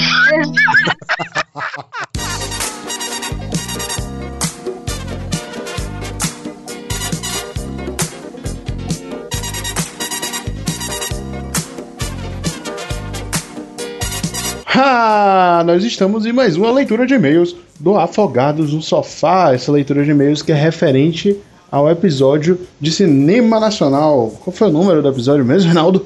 Então, o programa é 16, 16A, né? Deixar bem claro. E esse foi o 16B. Oh yeah. Programa muito bom com, com o Nicolas Queiroz, né, cara? Pô, muito Exato. bacana gravar. Cara, instruído. Aham, um O cara que é o quê? O cara que é o quê? Academicista da, do cinema, meu Deus. Reinaldo, nós temos algum recado para os nossos ouvintes? Temos sim, temos um recado, como a gente já vem falando nas semanas, né? Nessas semanas agora, nas últimas semanas. Se você quer escrever, né, pro Afogados no Sofá, tá aí o link aí embaixo. Se você escreve bons artigos, a gente já recebeu ótimos artigos que a gente está negociando com as pessoas. Então, se você também escreve e escreve bem, pelo amor de Deus, mande um e-mail com um arquivo anexado. É, pode ser, sei lá, em doc, pode ser em PDF, TXT De até. preferência em PDF. tá? Exatamente. Mostre seu profissionalismo, seu desgraçado. Não mande em doc nem PDF e nem em TXT. Nem, Mas nem mande a XE pra gente, por favor, que a gente não vai abrir. a XE não, né? Se quiser, vou pegar todas as suas fotos do seu computador. Exato. Não, é, é XE escrito gordo. Veja aqui foto de mulheres com sovaco cabeludo. Aí, gordo, vai. Exato, não faça isso também, porque senão a gente vai rastrear o seu IP e você viu, né, lá. Uhum. A PF vai bater em sua porta. ó. Exatamente. Tá feito. Vai E a gente pode injetar arquivos no seu computador, porque somos hackers da internet que navegam pelos tubos e você não sabe disso. É, arquivos de atrizes nuas que tiram foto. Exatamente. Ô, Gabriel, é aquele negócio lá do papo de gordo do link lá. É, é mesmo, cara, é mesmo, olha lá. O programa que a gente gravou com o, Dudu Salles, pra quem não, não ouviu aí, é o 15 sobre Game of Thrones. Ele linkou lá no Papo de Gordo, cara. Fiquei tão feliz. Nosso Uhum. nome divulgado num podcast de peso. É, exato. É, Olha o duplo sentido. tem muita aí. gente que não, que não vai entender nossa alegria, mas pô, o Papo de Gordo é um, um cast aí com mais de 80 episódios, cara. Então ele já tá um nível muito superior do que o nosso. A gente ainda tá começando perto do Papo de Gordo. Então ser linkado e comentado lá no Papo de Gordo. Papo de Gordo, Papo de Gordo, Papo de Gordo. Exato. E olha, a gente vai deixar o link aqui pro episódio que a gente foi citado. E você, por favor, vá lá e põe nos comentários que veio do Afogados no Sofá. É, pô, isso é muito importante, cara. Você tem que marcar seu território. Eu gostei muito que teve a galera que foi pro Clacast e largou Porra. lá. Uhum. A vida afogados! ah! é, falou que tem que fazer barulho. Raul, Raul, Raul. Somos 300. Pois é, se você ouvir afogar no sofá e quiser mandar o e-mail, como é que faz, Reinaldo? Você pode mandar para contato arroba afogadosnosofá.com. Tem também o que? Tem nosso Twitter, tem nosso Facebook. Quem quer dizer o Twitter? Quem quer dizer o Facebook? Eu digo Twitter que é fácil. Eu, eu, eu, eu. É o twitter.com barra afogados no sofá. Exatamente. E Facebook, Que o Magal vai dizer o endereço? É, Facebook. É, eu acho que é facebook.com arroba afogado no sofá. Barra. Arroba não, barra. Arro... Ih, eu sempre falo arroba. Ah, Arroba é... Não é nada, arroba. não é nada. Onde você já viu o endereço, cara? Você que entende de, de internet. Deve ser hot... É, eu confundo com e-mail. É, a gente Ah, deixar tá. o e-mail com o Magal. Pois é. Então, no Facebook, o Facebook é que andava meio parado, mas agora eu tô começando a postar mais coisas, tal, e tais como prints de gravações, olha só. Ah, o arquivo sendo editado, não é? No, no nosso. no- Que merda. Coisas, coisas, exato, coi- coisas escatológicas. É, tem muitos ouvintes nossos mandando é, fanart, né? Mandando animação. Exato, também tá sendo postado lá. Então, é isso. Vamos para a leitura de e-mail.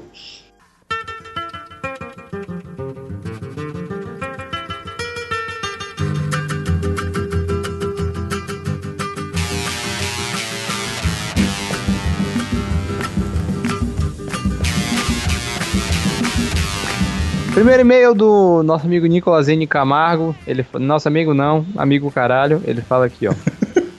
certo, Renan? Não, errado, errado, errado. Pô, o cara manda e-mail sempre aí. E se o cara for um psicopata, você não sabe? Mas aí é nosso amigo, a gente tem que ter aí um Dexter. Inclusive, Sara, Sara me veio com uma parada dessa esses dias, sabia? Do que ela é psicopata? Não, ah, você só fica aí conversando com esse pessoal na internet, você não sabe se tem ficha na polícia, se tem nada. É, velho, é um perigo do caralho, irmão. Aham, será que o Jota. Calma. O- Exato, será que o Jota é um psicopata, você não sabe? Uma... Mas você sabe por que disso, né, cara? É, Você sabe que. Velho, eu tô, eu tô indignado com isso. Esses dias, minha avó virou pra mim e falou, né? Desse negócio do. Da Carolina Dickman, né? E tal. E que a internet é um lugar super perigoso. E, e, cara, pelo amor de Deus, cara. Pelo amor de Deus. Se a Ah, é- internet. É, muito seguro mesmo, na internet. Não, mas com comparação à rua, eu acho que a internet é um pouco mais segura. Na rua você não pode perder todo o dinheiro do seu banco do nada. Pode. Sim. Não, do nada. Você tá andando no meio da rua, opa, meu, fodeu, levaram meu dinheiro. Não, mas não é do aí nada você também, Perde, só. Você perde com medo, que é mais. que é muito pior, cara. Uhum. Porque na rua você pode, você tem chance de perder seu dinheiro do nada e ainda ganha um plus, que é perder a sua vida. Aí o, o Nicolas psicopata, ladrão de rua, fala aqui, ó. Já começa, já começa a cuspir na opinião ele, ó. Realmente o alto da compadecida ou descida, nunca sei. Compadecida, cara. De compadecer. Ah, sim, olha aí. É um filme muito bom. Inclusive, quando eu era pequeno, aquele diabo me assustou muito. Hum, ele não sabe, o- ele não, ele não sabe usar pontuação, não. Eu tô admirado com isso. Todas as opiniões dele são divididas por vírgulas e sem espaço. É, mas é o cara que escreve estilo ensaio da- sobre o Figueira. Não, mas Saramago. Não, você não quer comparar um. um Não, o Nicolas é muito melhor do que Saramago, porque ele viveu, ele é um psicopata. Saramago tem um Nobel. Esse Nicolas tem o quê? Ah, Nicolas, ele é ouvinte do Afogado no Sofá, que é, que é presente melhor que esse. Bora lá. Grandes merda ser advogado, né? Pelo amor de Deus. Ele diz aqui, ó, aquele diabo me assustou. Geralmente falamos mal do cinema brasileiro e com razão, mas também temos que lembrar dos bons filmes, que foi o que a gente fez esse podcast todo, né, Nico? É.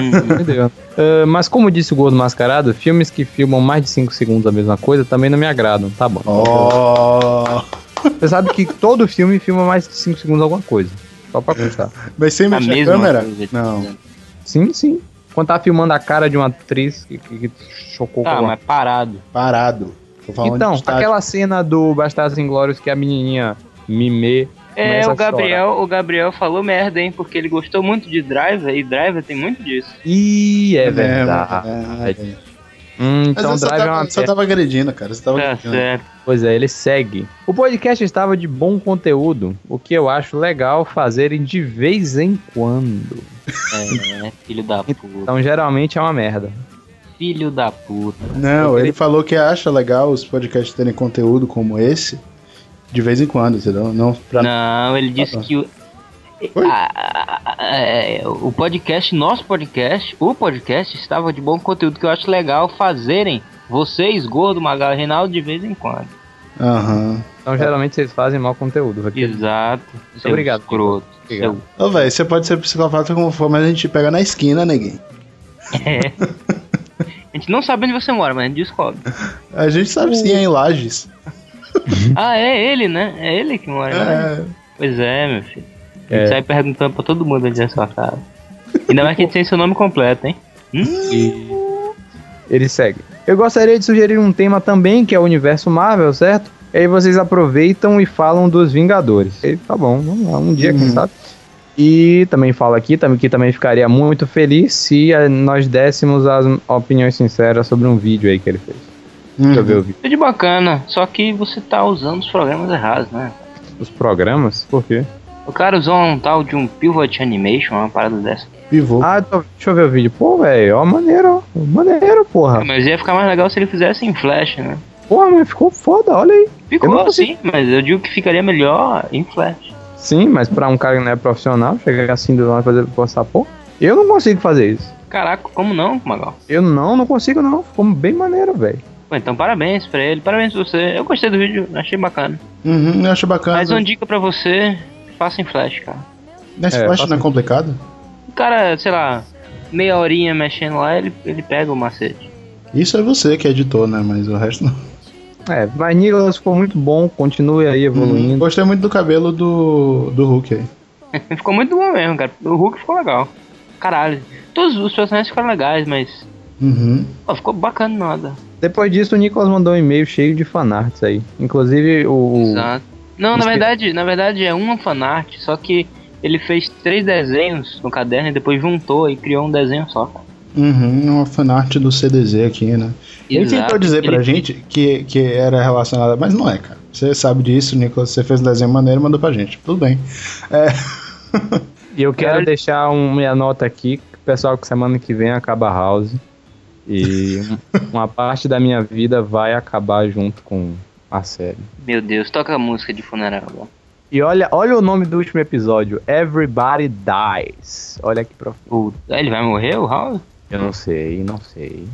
Caraca, caraca. Então, é com essa aflição que nós encerramos os e-mails dessa semana. O podcast é muito longo, a gente teve que encurtar aqui. Se você não teve e-mail lido, por favor, não fique chateado. Mas semana que vem, se seu assunto for genérico, a gente vai dar uma lida aqui. Então, até semana que vem, vamos encerrar com o luto do House. Meu Deus.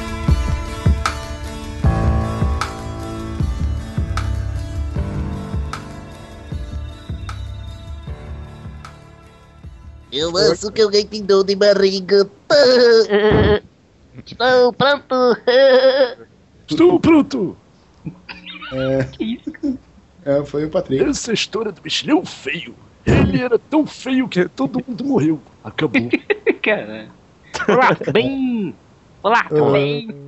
Porra, para de viajar aí, velho. É, Magal, Ah, é. só deixa.